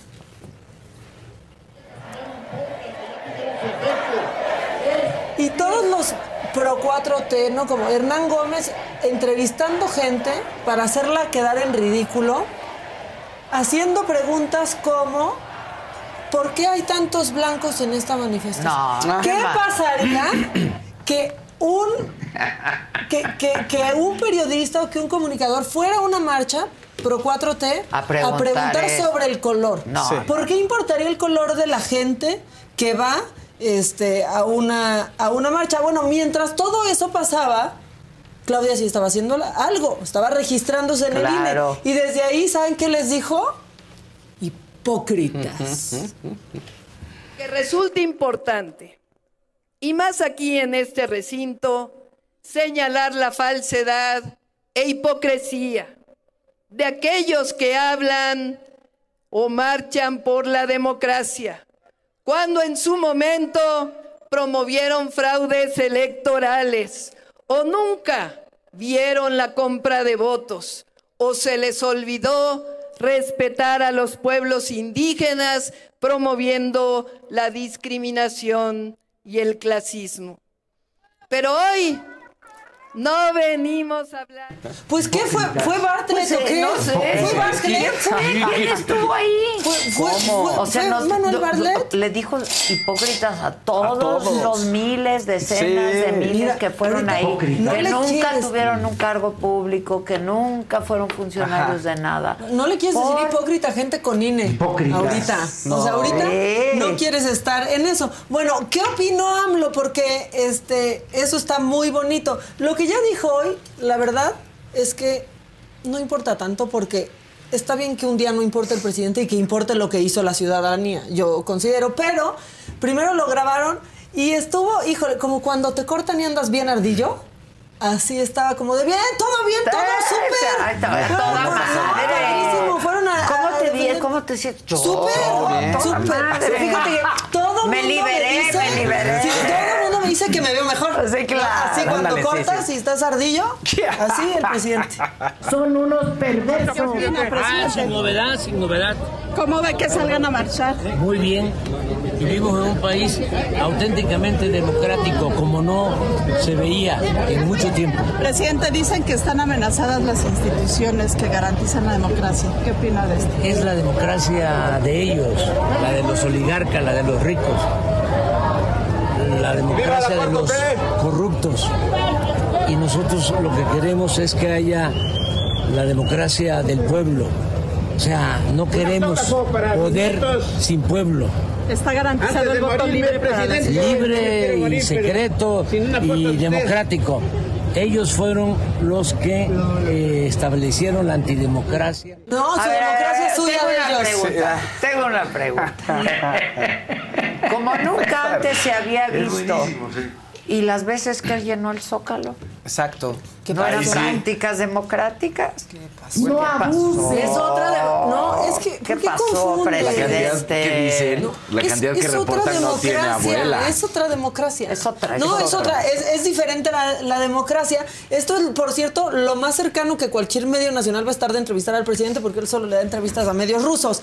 Este, bueno. Eso ¿Qué? yo no Terrible, estuve aquí ¿no? para comentarlo, pero me parece un mensaje terrible a Estados Unidos, Terrible. a México, ¿no? En medio de la muerte de Este, Na- sí. Navalny. O sea, ¿no? Sí. Este, Muy pero además macabrón. está muy bueno para dar entrevistas uno a uno, ¿no? A un Sí. medio ruso. Sí. A la Este, pobre mujer y de ahí traía su libretita No, que no, no, se podía salir de las y preguntas. risa. Ah, no, sí. Y la pasión, Sí, y de ah, piquete de mira. ombligo Sí, y llegó y le dijo. ¿cómo te la pasaste? Sí, muy bien, ¿verdad? Te vi muy contentito, Exacto, ¿no? muy Ah, contento. Muy bien. contentito. Quiero su dinero, quiero todo su dinero. Eh, ya lo comentaste aquí, Xochitl Gálvez no fue. Qué bueno que no fue, pero mandó un mensaje y fue un buen mensaje. No venir a la marcha porque no quiero que se malinterprete. Esta es una marcha por la defensa de la democracia, por la defensa de las instituciones. Dejemos a los ciudadanos marchar en paz. Pues ahí está. Eh, ¿Y cómo quedó, cómo, des- cómo quedó después el Zócalo, después de una marcha? Es que es un cochinero, en serio. Por favor, póngalo. ¡Tarán! ¡Tarán! Así, después de la marcha, este, quedó el, el Zócalo. Igual que los plantones en reforma. Eh, Idéntico, idéntico. O sea, a ver, se atascó, ¿no? Aunque les duela, pues está bien que ellos, como les, les llaman ustedes, también hayan despertado. Lleguen en coche, vayan con chofer, duerman un día antes en el hotel, como sea, despertaron, llegaron, están ahí, tienen INE y pueden hacer lo mismito que pueden hacer ustedes, porque ya nos dicen cómo debe de ser una indígena, no nos van a decir cómo debe de ser una Pues marcha. claro. No, Sinceramente. no, no, no. Bueno, eh, Martí. Pero- El pueblo ya no les cree. No les Bueno, cree. yo nada más les digo que es un insulto a todos los que estuvieron ayer y a muchos que Claro. quisieron ir y no pudieron llegar por X o Y motivo, ¿no? Por Sí. sus circunstancias personales. Eh, me parece que es un insulto, pues que no somos pueblo todos. Y eso no quiere decir que yo estuve en la marcha, yo no estuve en la marcha. Pero a toda la gente que Claro. fue o que apoyó o que hubiera querido ir y no pudo ir, eso los hace que ser. Es que son blancos. el, hecho, el hecho de volver a utilizar el discurso de dividir coche. la democracia de unos y la democracia de otros. No, la democracia es de todos. Los fifís, pues no. Es el pueblo, eh, somos el pueblo, Como todos. sea, como hayan llegado, llegaron, se organizaron y no pudieron contra eso, Dice no pudieron aquí, tapar no dio entrevistas mintiendo. a rusos, en español, fuese en español la entrevista, sí, sí, sí, el rusa. medio es ruso. Sí. Sí. Ella es rusa y Y habla español, español, porque sí. es corresponsal Y en México. pro Putin. Claro que régimen, ¿eh? Putin. O sea, porque si no, Pues claro estaría hombre. escondida bajo la tierra. No la vayan o a la matar vida en como riesgo. mataron a Navalny. a Navalny. Este, bueno, ¿qué dijo Martí Batres? 90 mil, ya en serio, tiene problemas para contar el, el jefe de gobierno. Y yo resumo una cosa. La 4T es la única que ve el zócalo vacío y el Cutzamala lleno. Así está, así está la 4T.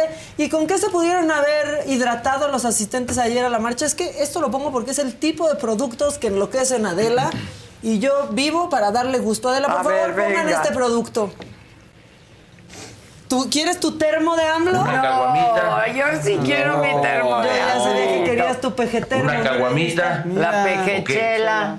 Este, no lo usaron en la manifestación porque no es libre de BPAs. No, Ah, no es libre de claro. BPAs. Y no usamos de esos, pero bueno, pues ahí está el PG Termo. Este, por si lo quieren, ahí te puedes tomar tu coquita en la mañana. Este, y bueno. El sábado en Guerrero este, andaba por ahí el presidente, ya cambiando de tema, dejando la marcha eh, a un lado, estaba el presidente pues para presentar sus programas del bienestar, porque es lo que está haciendo cada fin de semana como pues, en campaña, aunque no es campaña, este, y dijo, no se preocupen, sufragio efectivo, no reelección. Pues ¿por qué nos preocuparíamos si Pues no, no sí. es una concesión que nos está dando, no? termino mi ciclo, ya me voy a jubilar, pero, pero el futuro, el porvenir, viene acompañado de una señora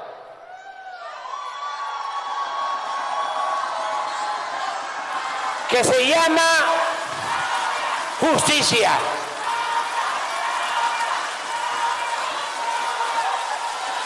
No puedo yo decir más.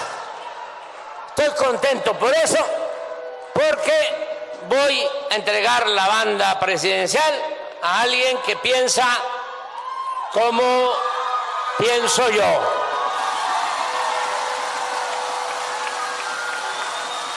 Y yo me retiro porque soy maderista. Acuérdense, sufragio efectivo, no reelección. Además, esto aplica en todo. No hay que tenerle mucho cariño. No hay que tenerle mucho apego ni al poder.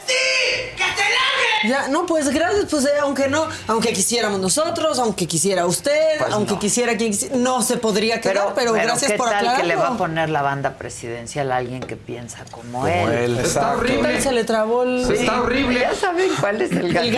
gatito ese? chino. Sí, el Sí. chino, el de la buena sí, suerte. sí estaba. Ya saben, el amarillo. Lo mismo que ayer se pedía en la marcha. Deja de estar diciendo que ya ganó. O sea, Uno y dos, pues que no se meta y eso es meterse. Claro. Y viene marzo y se van a calentar las cosas, espérense. Yo, o sea, ahorita sí, ya hasta te dije, de, ay, ya viene marzo, ahora sí. Pues salgan, que salgan a votar los que no salen nunca y, y platicamos. Bueno, eh, también Claudia Sheinbaum no solo es la señora Justicia, es la señora Tlaloc. Por favor, pongan el tuit de, ya Tatiana Cloutier ya da vergüenza. Me cae bien, pero da pena.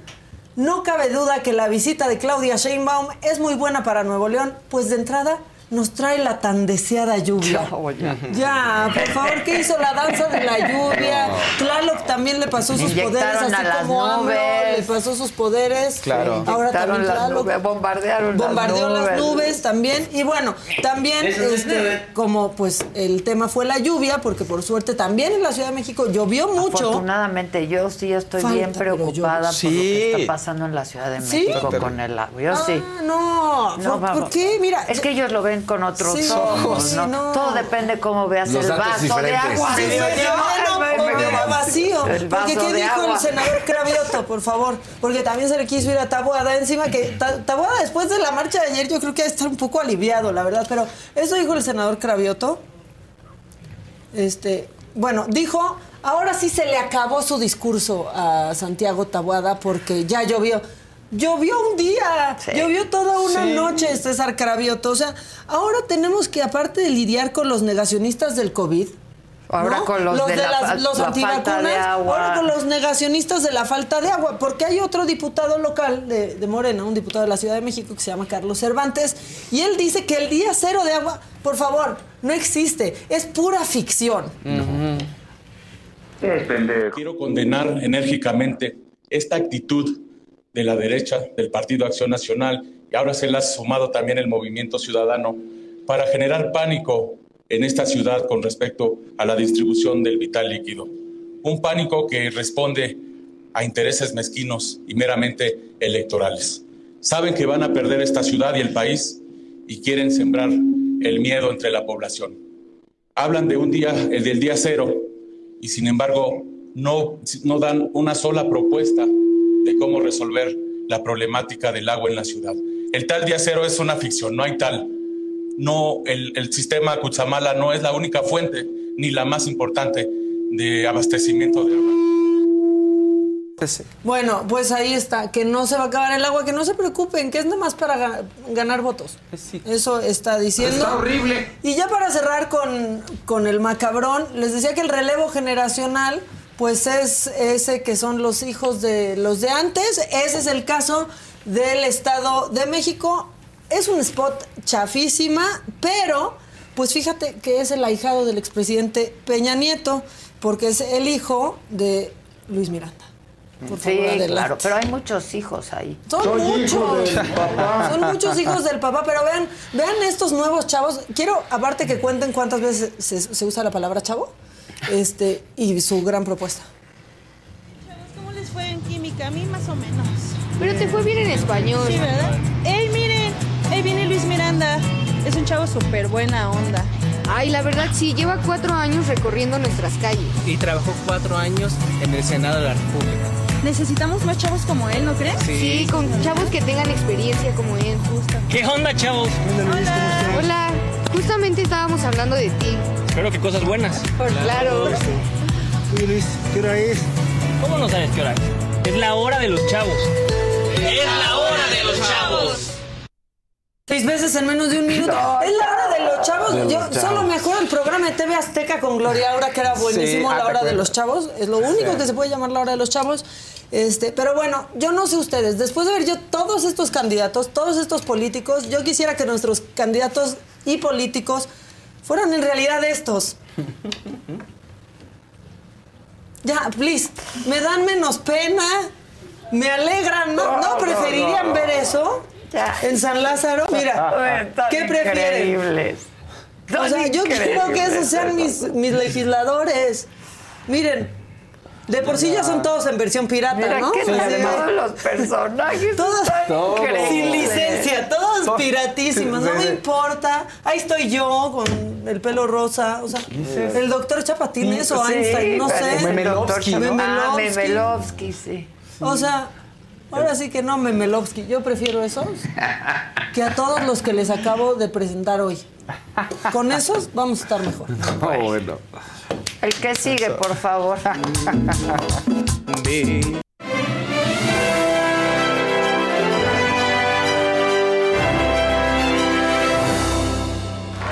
están? ¿Cómo están?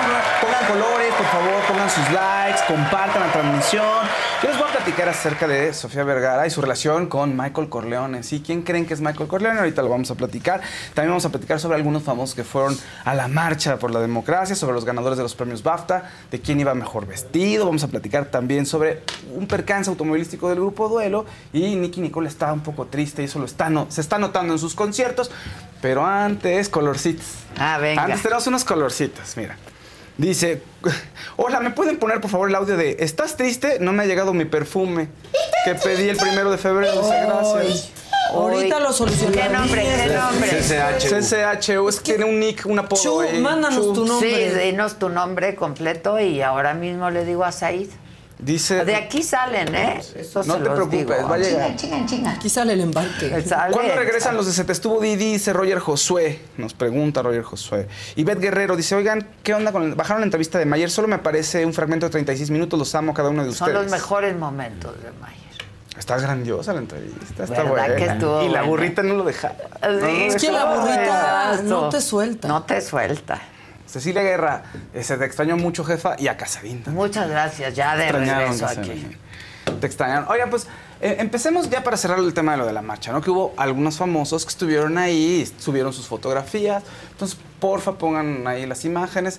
Laura Zapata, obviamente, ¿no? O sea, o sea, siempre ha estado muy, mira, muy cerca. René René, Casados. Casados también.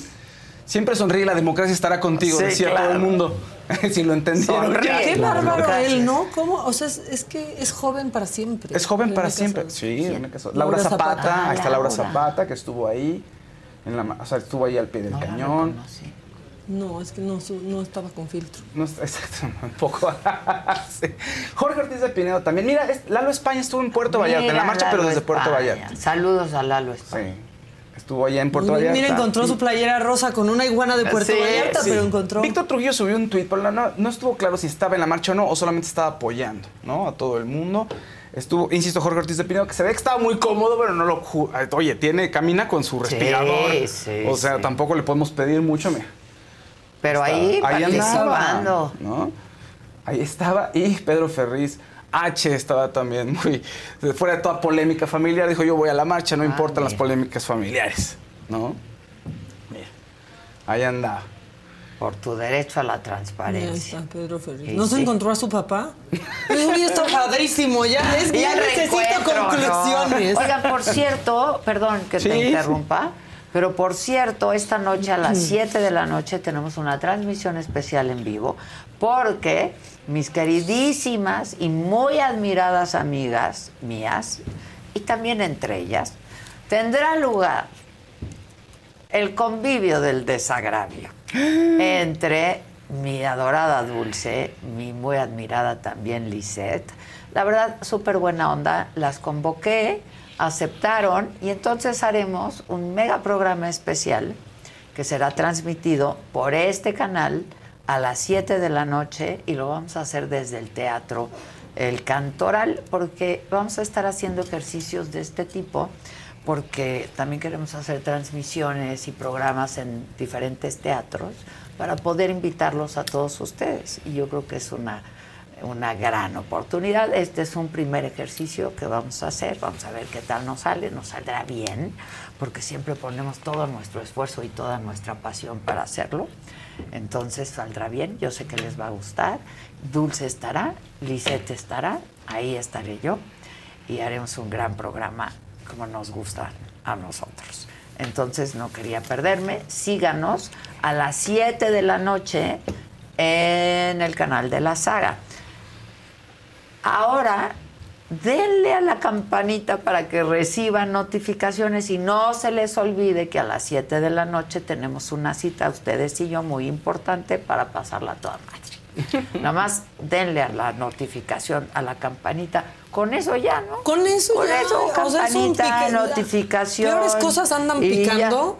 Exacto. Sinceramente, Ya como para de que se picar el pongan, o ombligo, sea, ¿no? tan exquisitos de no Sí, picarle a la campanita. Con eso, nada más hay que suscribirse, picarle a la campanita, reciben la Tilín, notificación, tilín. porque hoy al lunes, como no es costumbre, lunes 7 de la noche, tendremos un programa especial y estaremos intentando hacer estos ejercicios y los ponemos como siempre a su consideración, si les gustan, ahí me platican. va a poner? Se va a poner bueno. Me se dijeron ayer, dile a la jefa si me encontré una persona en un centro comercial de la Ciudad de México.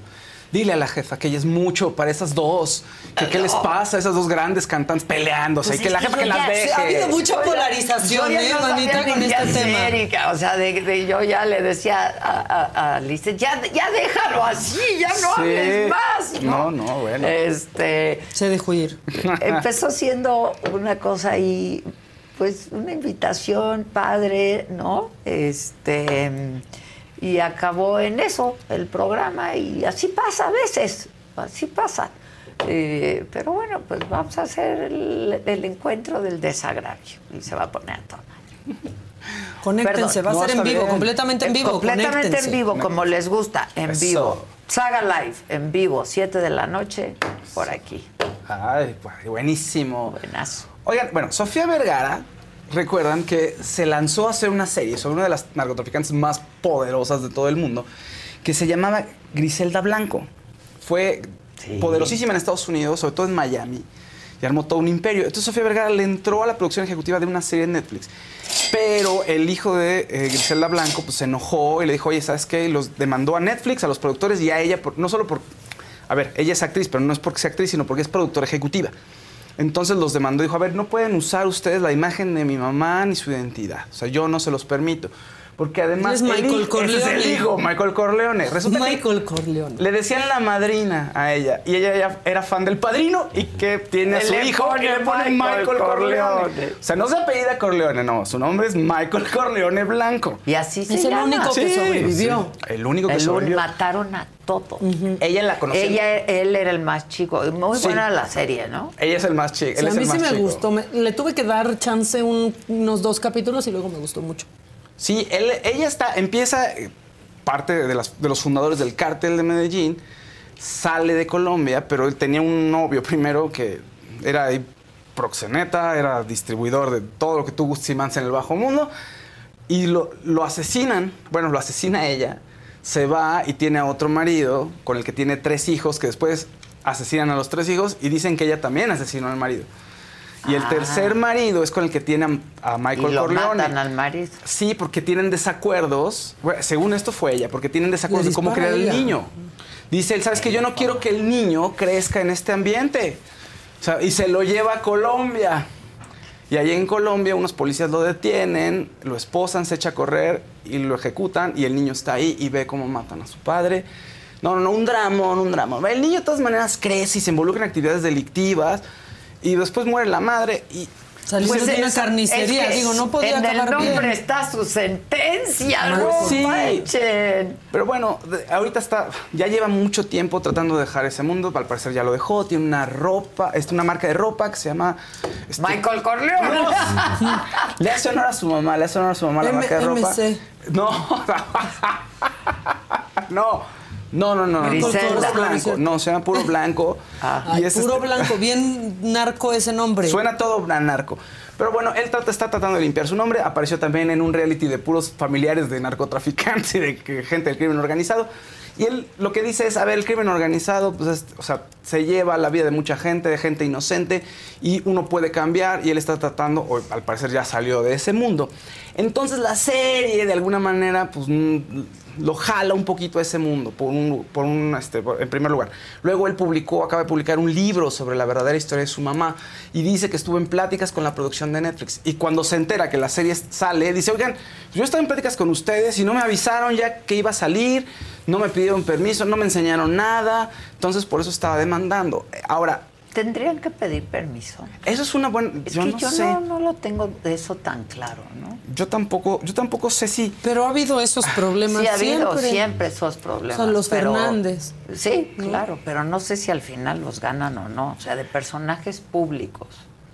Es que eso es, eh, mira, el, un juez desestimó primero la, la demanda, porque él quería que no se transmitiera ningún episodio de la serie. Entonces desestimó, pero, la, pero encontró la manera de que siguiera como en audiencias, que lo sigan revisando, y la producción de Netflix dijeron, ¿saben qué? Vamos a arreglarnos por fuera, mejor, vamos a platicar, y ya al parecer ya todos se arreglaron, y al parecer todos van a estar contentos con la serie de Griselda Blanco, que además decían que So- Sofía Vergara no le hacía justicia a Griselda Blanco, ¿se acuerdan? A la imagen No, de yo Griselda sí Blanco, y dices, oye, pues... sí le superase pues sí, justicia, ¿no? ¿no? Yo también No, creo. Creo. Y eso que la caracterización se me hace, de repente las cejas se le ven de plástico, o sea, se le- y la nariz, el prostético Sí.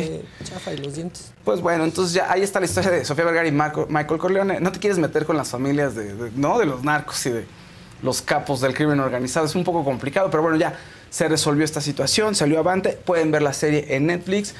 Maquita la recomiendo ampliamente. Yo no la he podido ver, pero bueno, tú también ya la viste, ¿no? De una parte está buenísima serie. Ya. Está, Está bueno. véanla, véanla, por o favor. sea, que Adela diga así, está buena y sea de narcos, es que sí está buena porque no le gusta. Es No, que es corta y la, la vi o no. O sea, no me clavé. ¿eh? La No ves de clavé. fondo. La que sí me clavé, que vi ahora, este, fue expatriada.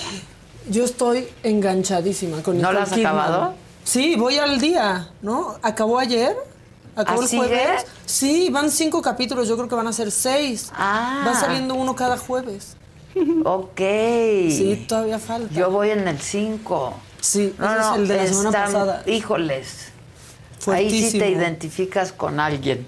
Con alguien, con algún pasaje, con algún momento, con alguna expresión. Está muy buena. Sí, muy bien me hecha, me, gusta. gustó mucho, la verdad. Mucho. O me está gustando. Y qué padre se ve Hong Kong. Bueno, No, es y que cómo, pero cómo retratan aparte la vida de los expatriados Sí, allá. sí, Está sí, buenísima. Muy bueno. Nicole Kidman luego sí Lleva, se ve rara, ¿verdad? no, lleva varias series ahí muy buenas. Se ve rara. Un poco, desde hace unos años, ¿no? Pero lleva varias series muy, muy buenas, la verdad. Desde The Undoing, Uf, esa está que buenísima. era buenísima. Y también, ¿no fue antes de Undoing? ¿No fue antes la de...? Li- Sweet Little Lies. Sweet Little. Lies. Little Lies también. Creo que Yo esa sí. no- la verdad no la vi tanto. Yo sí la vi. Está bien buena esta también. Muy buena. Gran, gran serie de televisión. Bueno, y siguiendo con, el tema, vamos con el tema rápido del cine, un poco para brincar después a Nicky Nicole y el drama que sigue Peso Pluma, porque él te advirtió, Nicky Nicole. Bueno, le advertimos a Peso Pluma, pero él terminó ahí tratándola mal, si es que esto es real, ¿verdad? Pero vamos a hacer un, paréntesis rápidamente. Una familia en Londres estuvo muy contenta porque estaban, o sea, llevaban 50 años rentando su, su departamento en Londres y de pronto encontraron ahí una caja con cosas. Ay, ¿qué es esto? Las porquerías de los que se quedaron aquí. Y de pronto un guion. Dice Star Wars. ¿De quién es el guion? Harrison Ford estuvo aquí, rentó. ¿Qué? ¿Cómo sí? Mi ya sabes, ¿no? Las- mi papá le había rentado, entonces llegó aquí Harrison Ford y casi casi de carpintero. Decían, es el carpintero. El réntale. Sí, es un borrador de, la, del, Del de Star original. Wars, de la serie original. Y bueno, pues eso les valió que se vendiera casi en 235 mil pesos. O sea, era un equivalente que serían como unas 10 mil 10 mil 12,000, dólares, más o 13,000 menos, ¿no? dólares. Dólares, y tenía personajes que ya no aparecieron, en fin, pues tiene todo este valor que todo el coleccionista quisiera. Claro. Y más si es el Y primer me parece borrador, sí, barato, claro. ¿eh? Sí. Con y los fans que tiene Star Wars. Sí, no, o sea, eso debió haber costado una cosa de locura. Pues mira, está, pero está bien, ahí la- se hicieron, bueno, se hicieron de su lanita estos muchachos. Oigan, eh, cine, seguimos rápido con cine. Eh, estuvieron, tuvieron lugar los premios BAFTA. ¿Quién se llevó la noche? Oppenheimer, con siete premios: mejor película, mejor dirección, mejor actor y mejor actor de reparto con Robert Downey Jr. Porque además dio un, un- Robert Downey Jr. dio un este, discurso bonito que dijo que casi casi ya no pensaba que fuera a hacer algo después de Tony Stark y Christopher Nolan le dio la oportunidad de regresar al cine con Oppenheimer para darle un poco más de credibilidad a su, a su historia. Ah, obviamente eh, el actor que se llevó las palmas de oro, digamos, es Cillian Murphy por Oppenheimer. Precisamente, Pobres Criaturas de Emma Stone se llevó solo quiero cinco. Está padre. Sí, se llevó solo cinco. Eh, mejores efectos visuales, diseño de producción, diseño de vestuario, maquillaje, peinado y mejor actriz. Y la película Zona de Interés se llevó tres, que es mejor sonido, mejor película inglesa y mejor película de habla no inglesa. ¿Por qué dirán ustedes? Está raro, ¿no? La producción es británica, pero contrataron actores alemanes Ah. que hablan en alemán más bien y lo hicieron todo en Polonia porque es una película acerca del holocausto, ¿no? Y bueno, esos fueron eh, los premios BAFTA, que seguramente Oppenheimer va a ser la ganadora de los Oscars, ya va con varios premios, Killian Murphy mejor actor, Emma Stone probablemente se lleve mejor actriz también en los Oscars, entonces ya vamos viendo algunas apuestas que pueden ser seguras en el tema de los premios. Ya. Me dijo Emilia, mi hermana, que te comentara que vio ayer la película Secretos de un escándalo. Ay, que dicen que está bien buena. Que está buenísima. Buenísima. Buenísima. Sí. Con Julianne Moore y Natalie Portman. Es que también. Ah, es que- Es ¿dónde- que es- llegó al garantía. cine, fue al cine, Sí, fue al cine, fue al cine. Sí, Emilia va mucho al Sí, cine. Yo justo la cine. quería ver y estaba buscando si ya. Es que yo ya busco Está, que esté está en el cine. Netflix. Exacto, o que así. está buenísima, dice. Sí, dice. Julianne Moore, qué cosa es. Sí, Estupenda cosa, actriz, eh. una de las mejores actrices. Bueno, y Natalie Portman también. También. Sí, a mí me encanta Natalie Portman. Sí, lo que pasa es que Julianne Moore, bueno, Sí, no sé, sí, me parece eso. más versátil. Sí, Julianne Moore Sí. está. ¿no? Pero bueno, oye, ¿quieres ver eh, Alfombra Roja? Que si te Sí, gusta, vamos a ver, por favor, pongan las imágenes de, de la Alfombra Roja. Fíjate que había mucho, bueno, por lo menos en las imágenes que escogió Vogue, digamos, en los, vest- los mejores vestidos, mucho Louis Vuitton, no sé qué opine, no sé si te encante. Yo no me lo pondría. pues. ¿No? ¿Ese es Louis Vuitton? Ahorita te digo, es, no, esta primera es Dua Lipa y traía Valentino. Se nota. ¿no? Esta- Rojo esta es- Valentino. Exactamente, es rojo Valentino. Eh, Killian Murphy, pase por favor la siguiente. Pues él no, no sabemos qué trae, trae, se puso ahí su, algo que le parecía formal, ¿no? Se ve bien guapo, ¿eh? La Sí. verdad. Que es que ese- su cara Es él, toda es él, es un sí, guapo. Sí, es un guapo. Pongan a Margot Robbie, por favor, que ella estaba en Armani Privé. Sí, sí, qué bárbara. es vestido. que esa mujer lo que se ponga de verdad. Bradley Cooper sí No, le echó ganas. espectacular. Mira, Bradley Cooper, sí, em, por lo menos va diferente. Trae un Louis, Louis Vuitton, Sí, sí, por ejemplo. sí Está gusta. padre, a mí también me gusta ese saco. Siguiente que se llama Stone, también con Louis Vuitton. Cero me gusta. Ay, cero. Ya no se veía tan bien. No, ya traen como un edredón abajo. ¿Qué es esa cosa? Ay, trae ahí. ¿Qué es ese el rodapié? ¿cómo se llama eso? No, eso está horrible. No, no me gusta esa colcha ahí. La siguiente, ¿qué es la siguiente? Rosamund Pike, que tenía Tampoco un vestido me Dior. gusta tanto. ¿No te encanta? Se ve como, Ah, como 50. Está elegante, ¿no? normal. ¿no? Kate Blanchett, otro Louis Vuitton. Es así. Está padre. Está padre. No, Naomi Campbell es la Pero siguiente. está apoyando a Morena. Trae no. un Chanel. Me Eso. hombre, sí, pues es que Chanel. Siguiente, Florence Pugh, que tiene un Harris Reed. Ya. La que sigue, por favor. Sí, y Carrie Mulligan, que vive en Dior. Mira, está bonito. Es un Dior, vintage Dior, le llaman. Elegante, elegante. Sí, como un Dior clásico. O sea, no es de la temporada, Sí. no es lo último. Pues es un vestido que no pasa de moda, Exacto. digamos, ¿no? De esta manera. Últimamente nos están quedando mucho a deber en las alfombras ¿Sabes rojas. ¿eh? Me van a perdonar. Sí, ¿Qué? ¿Qué está pasando? ¿Sabes qué creo? ¿Por qué no le están echando tanto Pues sabor? no sé. Creo que lo- se guardan un poco, como son muchas Para los temporadas. Óscares, sí, yo pues creo sí, que hay sí. que ver, hay que ver, ¿eh? Sí, sí, sí. Oigan, bueno, pues en el mundo de la música, entonces les decía que Nicky Nicole dio unas palabras a sus fans en Argentina. est- Estaba en sus conciertos y pues está triste por lo de peso pluma. Vamos a escucharla. La gente se puso, dijo, casi llora, te estamos ¿Te contigo, tocó el cuerno? Lo vi por ahí, en algún lado. Suceso nacional. Tristeza en el mundo del espectáculo. A ver. Luto. Saben que más allá de que seamos artistas y tengamos que trabajar, también somos personas y sentimos muchas cosas. Y que estén acá hoy es un gran apoyo para mí, de verdad.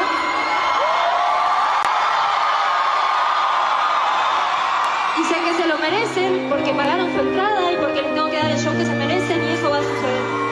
Así que gracias, de verdad, de corazón. Gracias a toda la gente presente. Canta enseñar sus Sí, sentimientos. Sí, Pues, oigan. Soy artista y, y sentimos, pero, pero voy a dar todo, ¿eh? No se crean que voy a hacerlo Oye, mal. no es publicidad. Yo ¿O sí creo. tronadera, A ver, yo ¿o qué? creo que sí hay algo de marketing ahí. Está todo muy raro, o sea, todo muy Yo armado. no creo, yo Está solo creo que sí lo exhiben y ya. ¿Sí? ¿Tú crees que...? ¿Con quién le puso el cuerno? Con una Con una influencer. influencer. Con una influencer que Pero no dice que es en el influencer. pero sí. seguimiento que se le dio aquí, un día antes, Fausto sacó a Nicky Nicole, que iba así, haz de cuenta. De la mano. de- agarrando A su como una mano. maleta, caminando. Aquí tú eres la manager, Ajá. el manager. Y yo en la cámara, mira, sí, lo fíjate. cachan y le hacen. Ah. ¿Por qué le agarras la mano? Ah, claro. Ok. Más que porque le agarras la mano, aquí- ¿por qué sacas la mano y la cuando están sueltas. grabando? Pero además Ahí es el momento. O sea, si a Se mí hizo me de toman delito. una foto Si vamos así, así, no te ¿qué? suelto. Te le No. hago así, mira. No, exacto. Ahorita no, antes y acuérdate, le hubiera hecho yo ay Dios mío. Ah, sí, te regañaban muchísimo. Te regañaban. Pero ahora no, entonces Pues ahora bueno. no podríamos ir así. Los artistas también lloran, fíjense, pero sí dan el, el- al máximo en el escenario, según lo que dice Nicky Nicole. Yo creo que es algo todo planeado, en fin, nunca me quedó clara la relación entre ellos dos, como que todo siempre estuvo rodeado de marketing. Pero bueno, pues a ver qué, a ver qué ocurre y a ver qué fotos Dicen, vemos próximamente. Ahora sí que Nicky Nicole se quitó un peso de encima. Muy bonito. Bien, Está muy bonito bueno. el chisme, el chiste de Elix Arellano, la verdad. Sí. Sí, se quitó un peso. Es- oye, Pluma, pero. Y pues nuestros, Pluma, pero se quitó el peso. nuestros mejores deseos a Grupo Duelo, que tuvieron una presentación muy buena en Monterrey, en la Arena Monterrey, y saliendo de ahí se fueron a San Antonio porque tenían otra presentación y sufrieron un accidente. Varios miembros de la banda estaban ahí lesionados, se los llevaron a los hospitales locales, todavía estamos esperando noticias. Obviamente pues, se canceló la función de ayer del domingo en Texas, pero bueno, una- un aplauso a Duelo que hicieron un gran concierto el día anterior, esperemos que se recuperen, yo creo que todo va a salir bien, no tendrían por qué no. Y también, oigan, abrazo a Pato Levi. ¿Qué Un super abrazo desde el 2 de febrero, al parecer entró de, urgencia a hospital de nutrición, el tema de su arritmia aguda y además con un cuadro de neumonía. Entonces estuvo ahí un ratito, después pasó a terapia intensiva y estaba comiendo bien. El viernes me dijeron que estaba comiendo bien eh, y que esperaban que pasara a piso y en el hospital de nutrición, pero pues él pidió su alta. O sea, en lugar de Ah, pasar a piso. Uh, alta fue. voluntaria y salió. Entonces, ojalá esté bien, ojalá ya se haga la operación rápido, porque yo le pregunté le digo, a, la- a mi fuente, le digo, oye, pero ¿y la operación? Este, ¿Qué onda? Me dice, ¿sabes que Yo no tengo aquí datos Tenían que se que haya operarlo. hecho. Tienen que operarlo de la arritmia. Desde Pero hace mientras rato no esté completamente bien de yo- lo no, van a, no poder, van a poder. Pero además tenía retención de líquidos, al parecer, y eso complicaba la situación. Eso es lo que se había dicho. Recuerdan que hace meses estaba subastando Sí. unos objetos De por- Talina. de Talina porque necesitaba el dinero para la operación y había entrado varias veces al hospital por el tema de la salud, que está delicado, entonces tiene que atenderse. Pero bueno, pues un abrazo, Pato, y esperemos que todo salga bien. Muy bien. El que sigue, por favor. La que sigue, por favor.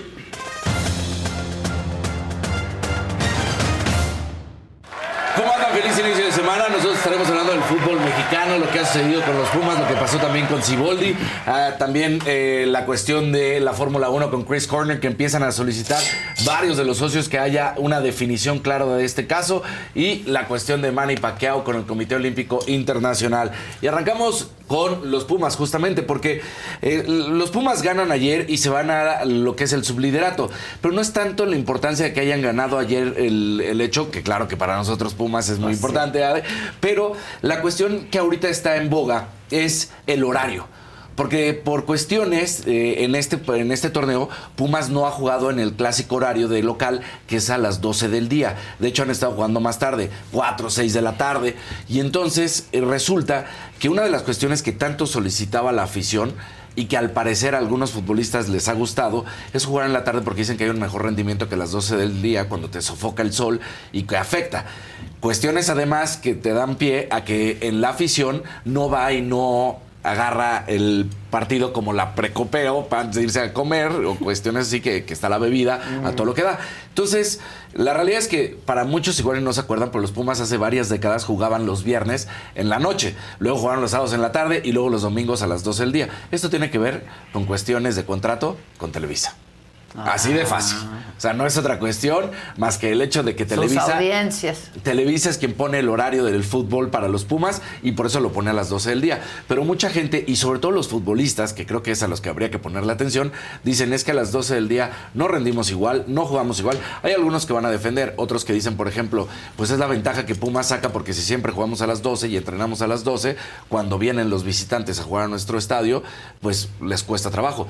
Pero pues es para los dos, ¿no? El sol para los dos, el cansancio es para Sí, los dos. claro. Y ahorita Pumas en este torneo, que por cuestiones, te digo, de la propia Televisa, han cambiado los horarios, pues Pumas ahorita es sublíder del torneo, 15 puntos, uno abajo de Cruz Azul. Entonces dicen, ahí está. Y el torneo pasado también, que pasó eso, dicen Pumas ha estado jugando mejor en un horario de la tarde, tarde-noche, noche, y no a mediodía, donde el sol... pues, Pero ¿por qué les afecta más a los Pumas que a los otros? A ver, no, o sea, Es que el puma es un animal de frío. No, o sea, es para los dos. A lo que se refiere es que Pumas va a jugar todavía mejor porque está Entiendo, físicamente, pero- en- porque entrenan mucho mejor. Pero entonces también los otros. Ah, sí, claro, a los otros. Pero, Pero entonces dicen que el no- rendimiento de Pumas es mejor por el hecho de que, como están acostumbrados a entrenar a las 12 del día, cuando juegan en la noche. no traen una- Pero bueno, esa es la cuestión que se habla de que los Pumas podrían estar jugando mejor si fuera en la noche, si fuera nocturno o en la tarde, pero no a las 12 Pero del en día. todo caso, todos, los equipos. todos. Ahora, lo que No sí es cierto, Pumas. lo que sí es cierto es que prácticamente solo Pumas, de repente Toluca, son los únicos equipos que juegan, no nada más que entrenan, que juegan a las 12 del día. O sea, en el resto del mundo, de hecho, los partidos más bien son tarde-noche. ¿no? Empiezan a las 2 de la tarde y de ahí se siguen, ¿no? Algunos a las 2, otros a las 6, unos a las 5, a las 7, 9 de la noche.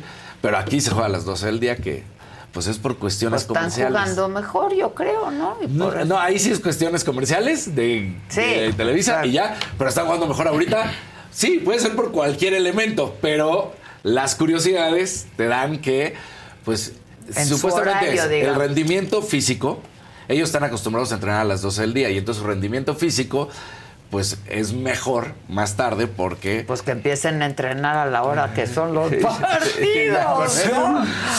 Pues sí, pues sí. Ahora, tenemos, eh, este Siboldi, ya lo sabemos, Robert Dante Siboldi, el director técnico de los Tigres, no podemos poner la imagen porque es una imagen de la transmisión, pero resulta que se arma un zafarrancho y dentro de ese zafarrancho, eh, el director técnico de los Tigres suelta una patada al jugador del Cruz Azul. Y entonces todos empiezan a decir, ¿cómo? O sea, resulta que no lo habían visto, pero cuando se pone en lento la imagen de la transmisión del partido, ahí se ve la patada del director técnico. Y entonces empiezan a decir, a ver, ya hubo pleito, ya hubo entre todos los jugadores esta bronca, al técnico se debe de ir suspendido, porque ya se demostró que está la patada y ya se demostró que está claro cómo Robert Dante Siboldi hace esta agresión y tendría que venir una suspensión mínimo de uno o dos partidos, aunque no haya sido el que inició y aunque no haya sido, va y da una patada. Así de sencillo, ¿no? Entonces, pues esa cuestión obviamente es lo primero que tendría que provocar que la disciplinaria tenga bien eh, enfocado sus argumentos y decir. Y a Chris Horner le está lloviendo sobre mojado, porque no solamente es la cuestión de la Fórmula 1 y de Red Bull, de que están en estos momentos exigiendo que se esclarezca el caso de acoso de, del mandamás de la escudería de Red Bull. Ya no, nada más es Red Bull que está haciendo su investigación en estos momentos y que tiene que deci- decir qué es lo que está pasando. Ya se presentó el coche que va a correr la siguiente temporada, ya todo eso va bien, pero la investigación todavía no da un resultado final. Pero ahí te va. Fórmula 1 acaba de decir que va a iniciar su propia investigación y que en esa investigación que arranque la Fórmula 1 van a llegar a una conclusión. Que la Fórmula 1 no puede obligar a las escuderías que son independientes. Sí tienen que cumplir con varias cosas, pero no pueden obligar a que tengan un resultado de su investigación.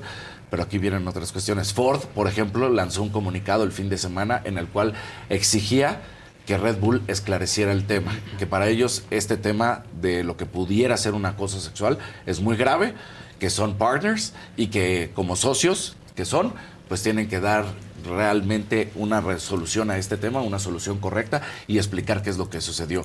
Si hubo o no acoso, si mandó o no imágenes explícitas sexuales, que son las que dicen que el chisme, que es lo que se envió y qué es lo que está sucediendo. Entonces, ahorita varios de los socios comerciales de Red Bull están pidiendo una solución una Pues resolución para esto, lo cual es bueno, ¿no? Al final del día, Red Bull sí ha hecho su investigación, nada más que no ha dado resultados.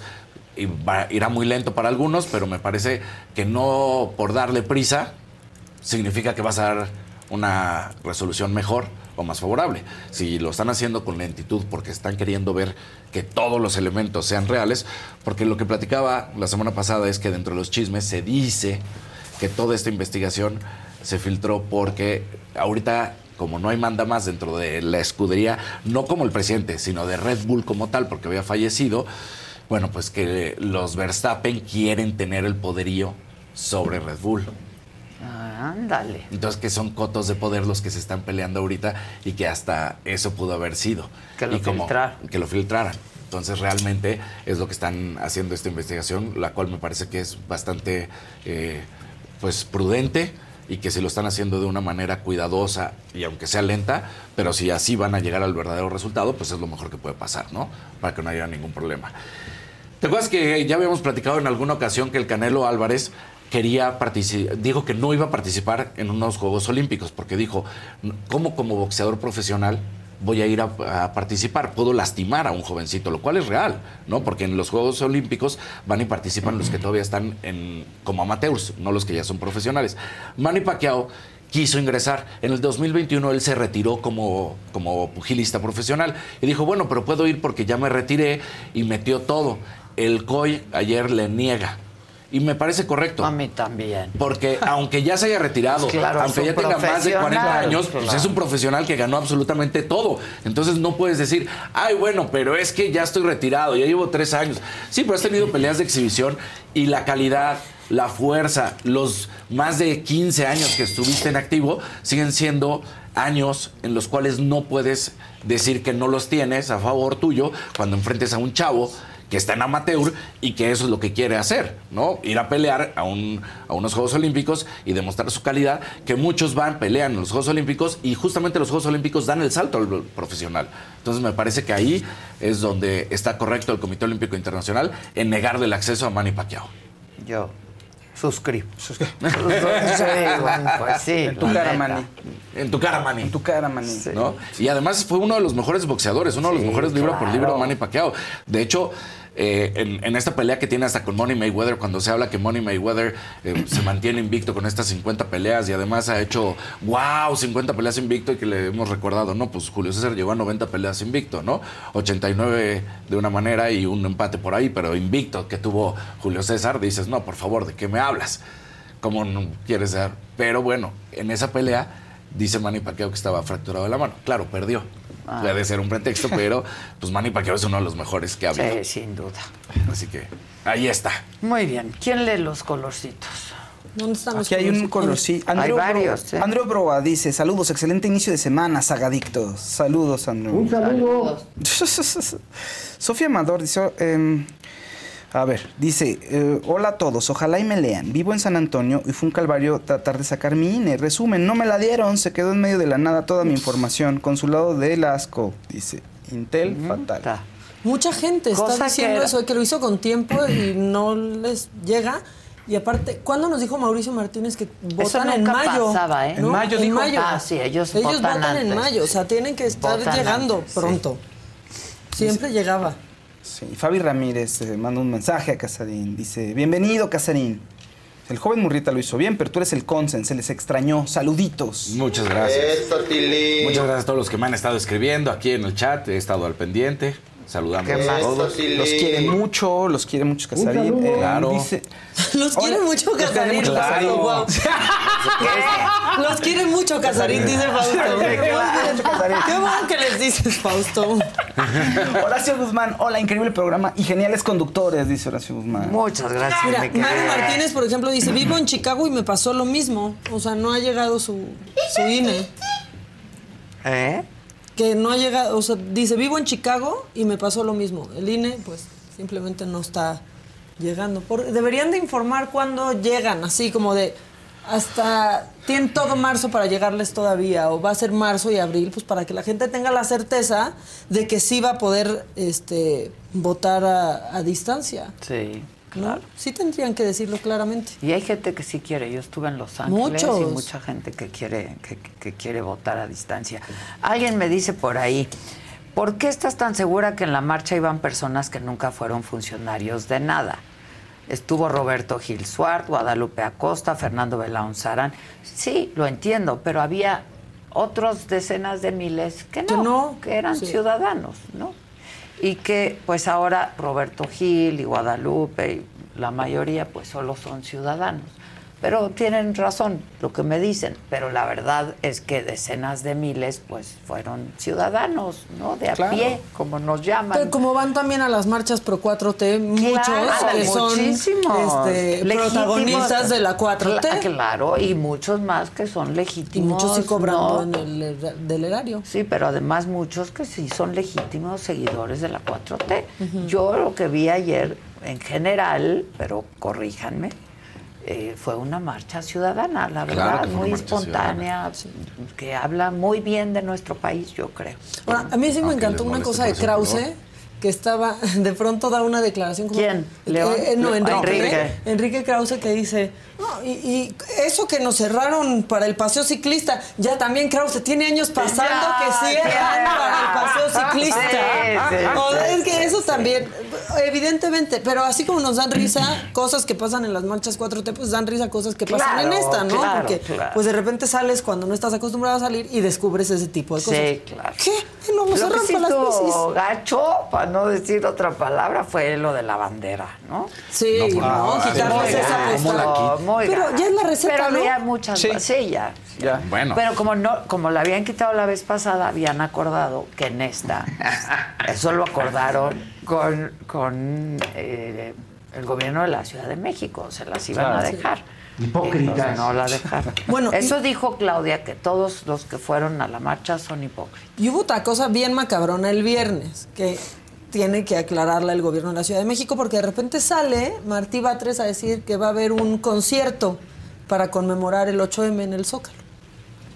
Y entonces, pues todo el mundo brincó de, ah, sí, va, va a haber un concierto, pero el 8 de marzo, cuando las mujeres Cuando salen las a ocupar claro, el Zócalo, pues no. después tuvieron que aclarar que no va a ser el 8 de Pues marzo. no, claro que no. Pero que cuenten bien cuándo va a ser, porque de todos modos es una declaración que ya no más falta que Martí Batres nos felicite y nos dé una rosa. Exacto. Concierto para Un todas clavel. las mujercitas, No, toma. tu clavel. Sí, no. Como el siento que te das tu clavel y tu caramelo. Sí. Eso No. de felicitar no entienden. No, No, pero y hacer un concierto y no aclarar qué No, día va a ser, eso estaría terrible. ¿Quién iba a estar en el concierto? No, dijeron que iba a haber un concierto. Ah. Salió Martí Batres a decir un concierto para celebrar, no, no conmemorar, No. para celebrar el 8M y pues entonces todo mundo, todo mundo brincó y ahora pues que digan cuándo va a ser el concierto, quién va a estar. ¿no? Pero sí, no pero es el mero 8M es nuestro, ¿eh? pues sí. El Ahora 8M es nuestro, no nos traigan conciertos, no nada. Ni rosas ni feliciten. Por favor. Y no se ofendan porque decimos que no nos feliciten. Exacto. Porque no va por ahí, muchachos. Exactamente, porque eso también este, pasa. Y dice eh, Juanjo Moreno, les dolió mucho que ya no son los únicos que llenan el zócalo, por eso, eh, hasta, as- por eso el hasta de la bandera, hasta de la bandera se quieren adueñar, pues sí, está la gente con eso, sí, todos con bandera. Pero bueno, se ve que es México y se ve que es el zócalo. ¿No? Pues Ricardo sí. Salinas Pliego estaba muy emocionado tuiteando al respecto y él puso ahí Sí, la yo vi, yo banderita, vi, ¿viste? puso la bandera. Ya, ya arreglé la Le di foto, like, dijo. Le di Sí. like. Ya Le puse la foto. corazoncito, pónganos like ustedes a nosotros, ¿no? Y que cubramos las mañanetas. Aquí pasamos cosas de las Siempre mañanetas de cosas. No, no cubrimos ni la mañanera, ni la mañaneta, ni nada de eso, pero siempre pasamos información de lo que pasó ahí. Sí. ¿Alguna Hipócritas. novedad en la mañanera de en esto? en la- Solo seguía enojado por lo que pasó. Está enojado, ¿no? Y la señora, la mujer que se llama Justicia. Ya le gustó eso, así como decían el ya sabes quién, ahora, Ahora es la la, justicia. mujer. Pero no- no Parece se- que ya perdieron todo No el se le va a sentido quedar. del ridículo. No se le va a Ya llegó la señora Justicia. Sí, no, No, creo que se le quede. ¿No? Espero que Estaría- ya sabes ¿no? quién es muy bueno, porque Sí. además es YS, ¿no? Y ya se usa para todo, Sí. ya sabes Exacto, quién ya sabes es quién. muy bueno. El Y ya con eso. Es muy bueno. Oye, yo me encontré a una, a una señora que el sábado que decía, vengo de San Luis Potosí, por favor dile a Adela que los veo diario, no me Un los saludo. pierdo. Señora, muy bien, en un gran momento, a medio temblor, se me acercó a decirme eso, pero me dijo, es que de verdad los veo diario, no me los ¿Te pierdo. tocó ahí?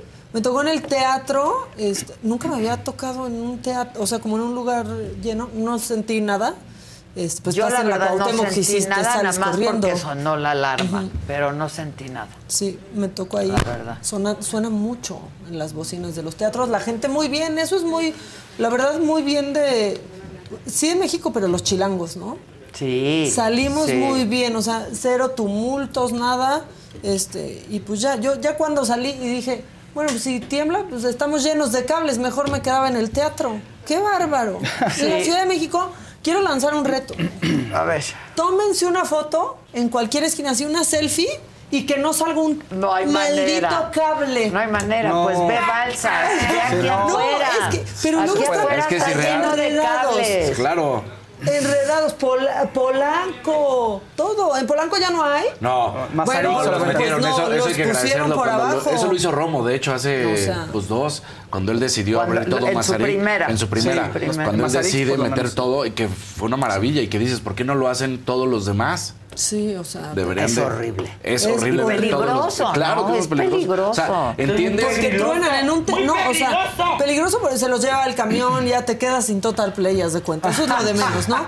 Pero en los temblores, no sé, a mí ya me ha pasado que salgo a la calle y empiezan a tronar los cables. Claro. Y entonces, pues ahí es cuando vienen más O sea, como que lo siguen pensando porque en, en- en nuestro México de hace bastantes décadas era cuando pasaba el trolebús que iba ¿Te acuerdas? Como, claro. Claro. Y por eso, pero Una ahí- selfie donde no salgan los cables. Ahí está, O sea, mira. en medio del temblor, pero ve. Ahí está ya bonita está tu foto. enredados. Sí, porque da- otra, la niña ya vivió su primer este su primer temblor en público. Bueno, pero sí, no hay. Tómense una selfie en la calle y a ver si se libran de cualquier cable. Que si va a estar el Gus, sí. Aquí está, ya. Ah, ya llegó. incluso. Ya llegó el Gus. Qué padre chamarra. Gracias. Qué padre está esa chamarra.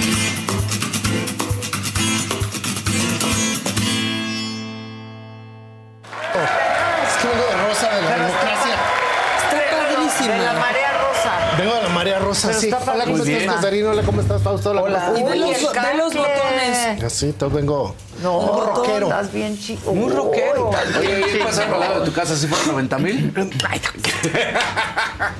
Es que son 90 mil cuando cuento yo, ¿no? Y un millón cuando cuentas tú. ¿qué? Había un chorro de. No, pues estaba cañón. Titipuchal. Todos los restaurantes de la zona. desde tu casa. No más desde mi casa vi. Pero sí no estaba pude ir. llenísimo. Sí, sí, ni modo. Me disculpo mucho. Pero hubieras querido ir. Uh, sí. Ven, es lo que A les la digo. pasada fuiste, ¿no, Gus? Sí, sí. A la del INE. Sí, pero esta vez tenía yo una entrega. Hay mucha gente que por, por circunstancias no personales Claro. no pudo ir, pero que hubiera querido ir. Yo creo que en, en general fue una marcha ciudadana. Totalmente, ¿No? sí. Pues fue el que quiso ir. El que quiso ir. O sea, no, no hay acarreados, no hay. Pues, Pues yo digo que no. Pues yo también. Que vas a hablar de aromas. Pues es que fíjate que Mira sí, nomás. hace rato que te dijo el senador que eres gurú de la moda. Eso me ¿No? dijo, Entonces, precisamente voy- te voy a hablar de esto porque. ¿Ya lo oliste? Ya Te- se lo deja tú que ya lo ya, ya me lo dieron y causaste un problema en la oficina. ¿Por qué? Porque Todos verdaderamente quieren- un tumulto así de Que que pidan, que pidan. Que pidan. Hay todavía. para podérselo echar. Están por terminarse los perfumes. No, por pues cierto. está, yo creo que fue un gran acierto. ¿Qué- ¿Pero qué tal está? No, pues está muy bueno. Muy Precisamente por eso dije, ah, pues voy a hablar de, De los de aromas, aromas, venga. ¿no? Mira, a ver, arránquense con la primera imagen. Este, cada año, esto casi nadie lo sabe, pero así es, nos aventamos un reporte de aromas, precisamente de tendencias de aromas. Y una de las cosas que están pasando, mira, la siguiente, es que resulta que de Yves Saint Laurent, lo que venda al año Yves Saint Laurent, el 85% es perfumería. Es muy impresionante. Todas esas marcas viven de la Sí, perfumería, viven de la perfumería. O sea, hay un 15%. Porque al menos tienes algo de la marca. Sí, tienes, tienes el aroma, El por lo aroma. menos, ¿no? Entonces hay un 15% de ingresos de la marca que sí son de vender, pues eso que ves en las pasarelas, pero en realidad no es la gran mayoría, ¿no? Y resulta que lo que está detrás de que venden las perfumerías, o Yves Saint Laurent, o Chanel, o Dior, o todo esto, es la belleza, el prestigio, la fama. De hecho, ahorita tienen una campaña donde sale Dualipa, que no sé si la hayas visto. Entonces te están vendiendo eso, ¿no? Que si tú estás con Yves Saint Laurent, tú tienes la belleza, el prestigio y la fama. Y viendo más la gráfica, como del 2020 para acá Wow. se disparó en lo que están vendiendo. Entonces, eso es muy, muy fuerte. Ahora, hay algo que ahorita que estaban hablando de los tranvías, ¿no? Entonces, hay algo, miren, la siguiente, que resulta que antes lo más importante era que el perfume te tenía que oler a tu piel. O sea, el perfume y tu piel tenían una fuerte relación. Y de repente, eh, a partir del siglo XXI, esto como que medio se perdió, porque ustedes recordarán que uno se lo pone en la piel y pues se adapta a ti el perfume. Pero en la siguiente, ya en el siglo XXI, resulta que se popularizó esto de que ahora los perfumes más bien te los dan en un papelito.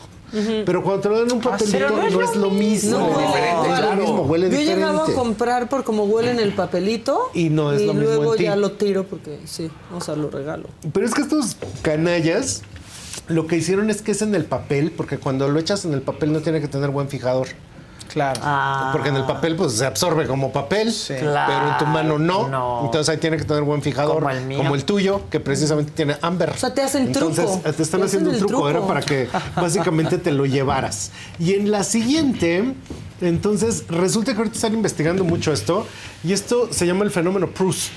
No sé si les ha empezado a pasar que entran a una tienda y la tienda huele. Ay, me encanta. Sí. Lo que Y siempre fue, fue Abercrombie. ¿no? fue Abercrombie and Fitch, la primera tienda que olía. La ropa olía. La ropa, todo La olía, ropa todo olía. olía. Y resulta Delicioso. Sí. que el 75% de la gente cuando tu tienda huele a floral, compra más. Cuando huele a Gourmand, huele a 62. Los Gourmand son perfumes que están basados en alimentos. Claro. Entonces te huele a algodón de dulce, a galleta, Ay, no me a vainilla, a, a todas estas cosas. De hecho, uno de los Es muy perfumes dulce. muy, muy dulce. Uno de los perfumes de más venta que hay para el 2024 es, por supuesto, el de Adela, pero aparte, el de Tom Ford Vainilla Sex. Ah, que sí. todo el mundo dice, ¿ya qué huele vainilla sex de Tom Ford? A vainillino cotorro de taxi. Ah, ¿Te acuerdas del vainillino Sí, cotorro? claro. A mí tampoco me gusta. Bueno, entonces, eso está ahorita sucediendo en retail y se llama así porque lo- lo- el olfato te da memorias que ningún otro sentido te da. Y en la siguiente, por favor, resulta que precisamente, mira, las tendencias aromáticas del 2024, ahí está.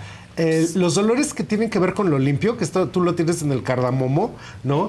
Este, todo lo que sería capullo que primavera, que, tú tienes el violet, que ese es fundamental. El ámbar, aquí está el ámbar, ahí está el iris, que ahí está como flor de sol, pero aquí está como iris. Entonces, frutal, ámbar y resinas.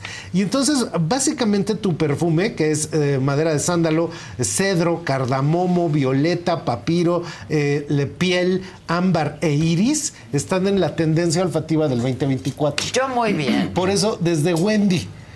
A cualquiera que lo leo, inmediatamente caímos. Sí, es ¿no? que sí. Y te digo que en la oficina causaste un motín. Diles que pidan. No, pues sí que tienen que pedir todos el Ya se suyo. están acabando. No, les voy a decir que en vez de aguinaldo les toca perfume de Adela, a ver qué me dicen.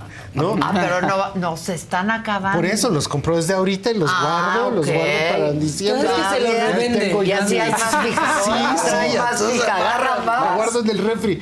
Y pues precisamente con esto que te estoy contando, la que viene siendo, miren, esto es una cosa increíble.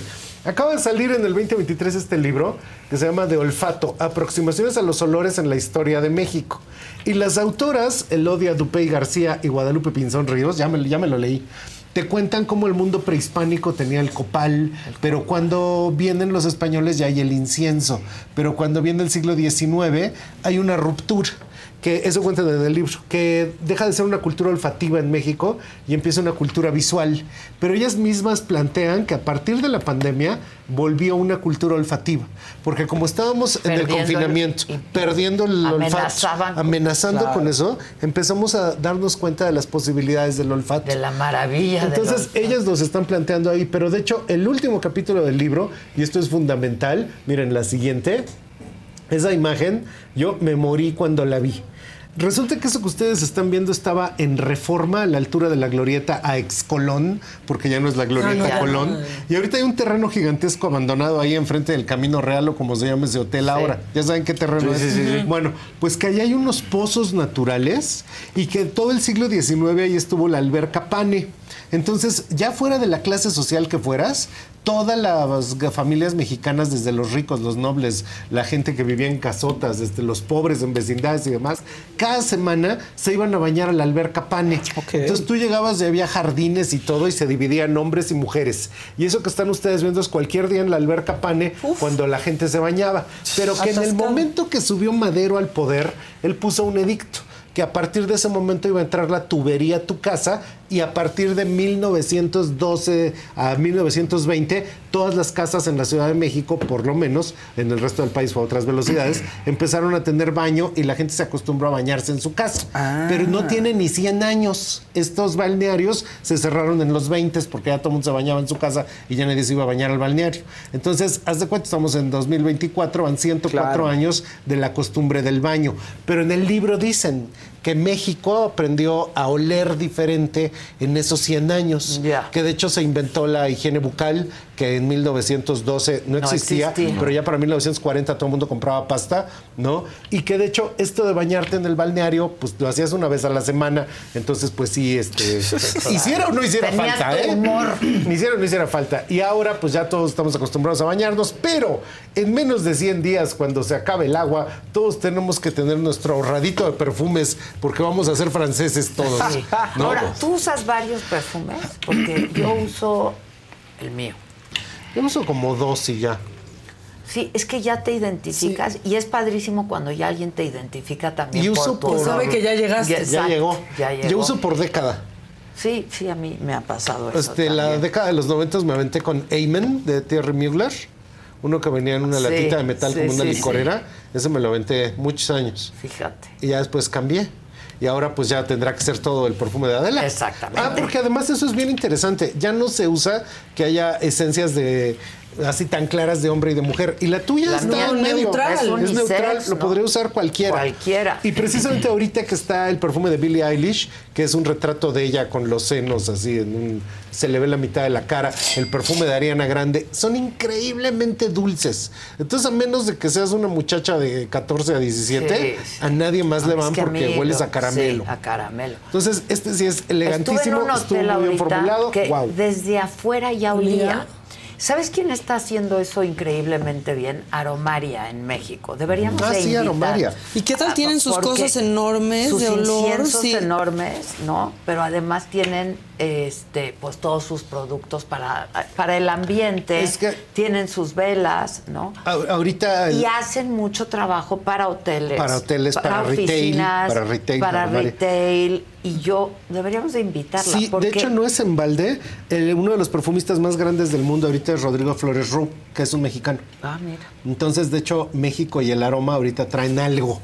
Ahorita está pasando algo aquí y está Aromaria y están varias iniciativas que precisamente, eh, por ejemplo, en Mérida hay mucho, están empezando con nuevas marcas de perfumería mexicana. O sea, a mí últimamente me pasa que entro a un lugar, huele delicioso, pregunto, aromaria. Aromaria. Entro a un hotel, pregunto, aromaria. Aromaria, sí, La sí, verdad. Y de hecho le está- da un toque de distinción a las tiendas, y etcétera. que "Wow". tiene también sus difusores estos que luego son bien aproblemados porque yo he comprado cualquier cantidad de Se difusores. ¿eh? A donde Yo voy, también. compro el difusor. Y nada más no sirve. No, me huele, no huele No, mi, tienen que mi ser casa uno como yo quiero que huela. abres el closet y hay como 10 difusores Pero los ahí. que tienen ellos, porque lo compré, los que tienen ellos, que son pues pa- pa- para espacios chicos y así, Ajá. sí huelen muy bien. Y, Porque el chiquito pero tienen sale- industrial. Ajá, no, y Entonces de oficinas van a tu y todo, oficina y te lo rellenan. lo rellenan. Sí. Y está increíble. Y sale por el aire acondicionado. Pues entonces que el 2024 sea un año de esencias de aromas y pues más que nada ahora que Walking Legend de Adela Micha está Sí. con todo lo que da con esta esencia. Sí, pues ya se nos están acabando, ¿eh? Pues estuvo impresionante porque creo que esta tirada jaló más que Pues es que la verdad nunca hemos hecho publicidad ni nada, ¿no? Eh, estamos planeando hacer el premium Ajá. eh, que Ay, ya va a estar ya va a estar muy precioso ya trabajamos mucho en la botella en el diseño este es el mismo no El- el- el- pues básicamente el mismo aroma pero premium y ya estos están por terminarse entonces eh, Fíjate que uno de los que empezaron con la moda, Paul Poiré, él tenía una línea de perfumes premium. Un perfume de esos costaba lo mismo que un coche.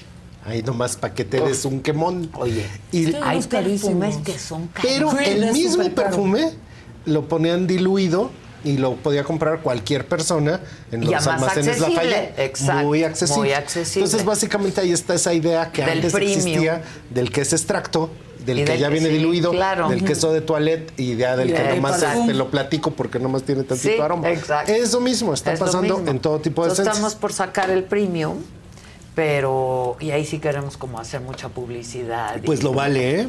Porque ahora sí deberías decir como la del anuncio, porque creo que lo valgo. Porque creo que lo valgo. Pero estoy súper contenta y satisfecha, la verdad. Es el que yo he venido usando ya y lo quise sacar. Y pues ha jalado. A la gente le ha gustado mucho. Pues sí, es que se Está ve que por terminarse los muy bien diseñada. Sí, estuvo, te juro que Sí, me muy tardó un buen Fue largo el rato. proceso. Fue muy largo el proceso hasta que quedó como yo quería que quedara. Está equilibrada, las primeras notas, que son las del sándalo, luego se meten todas las demás y luego te Ah, queda Gus. en la piel eso. Sí. Es que los perfumes Mira. tienen tres niveles de nota. Es un poco como el vino, ¿no? Cuando lo degustas tienes un Sí, sabor sí. primero y poco a poco vas encontrándole más Para la noche tiene que seguir oliendo delicioso, pero distinto. Sí. Y este Sí, llega, claro. se abre así de qué pasó. ¿Qué hago? Aquí y ya luego se Aquí va. estoy, ya llegué. Desde el principio. Rompe. Exacto. ¿Como tú? ya me dijeron que soy el gurú de El la gurú de la moda, sí, hoy que te dijo el senador. Bueno, Ah. gracias como siempre, Gracias, mi querido Adela, Gus. Gracias. gracias. a todos. Gracias. Gracias. gracias, a todo mi equipo de trabajo. Muchísimas gracias.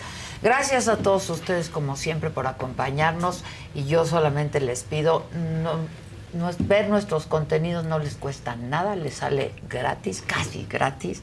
Solo les pedimos que se suscriban, que le den like, que le aprieten a la campanita para que les lleguen todas las notificaciones. Y les recuerdo que hoy los espero a las 7 de la noche en un Saga Live desde el Teatro Cantoral con Dulce y con Lizeth. Se va a poner Wow. re que te bueno. Los espero. Fiesta Americana Travel Tea presentó.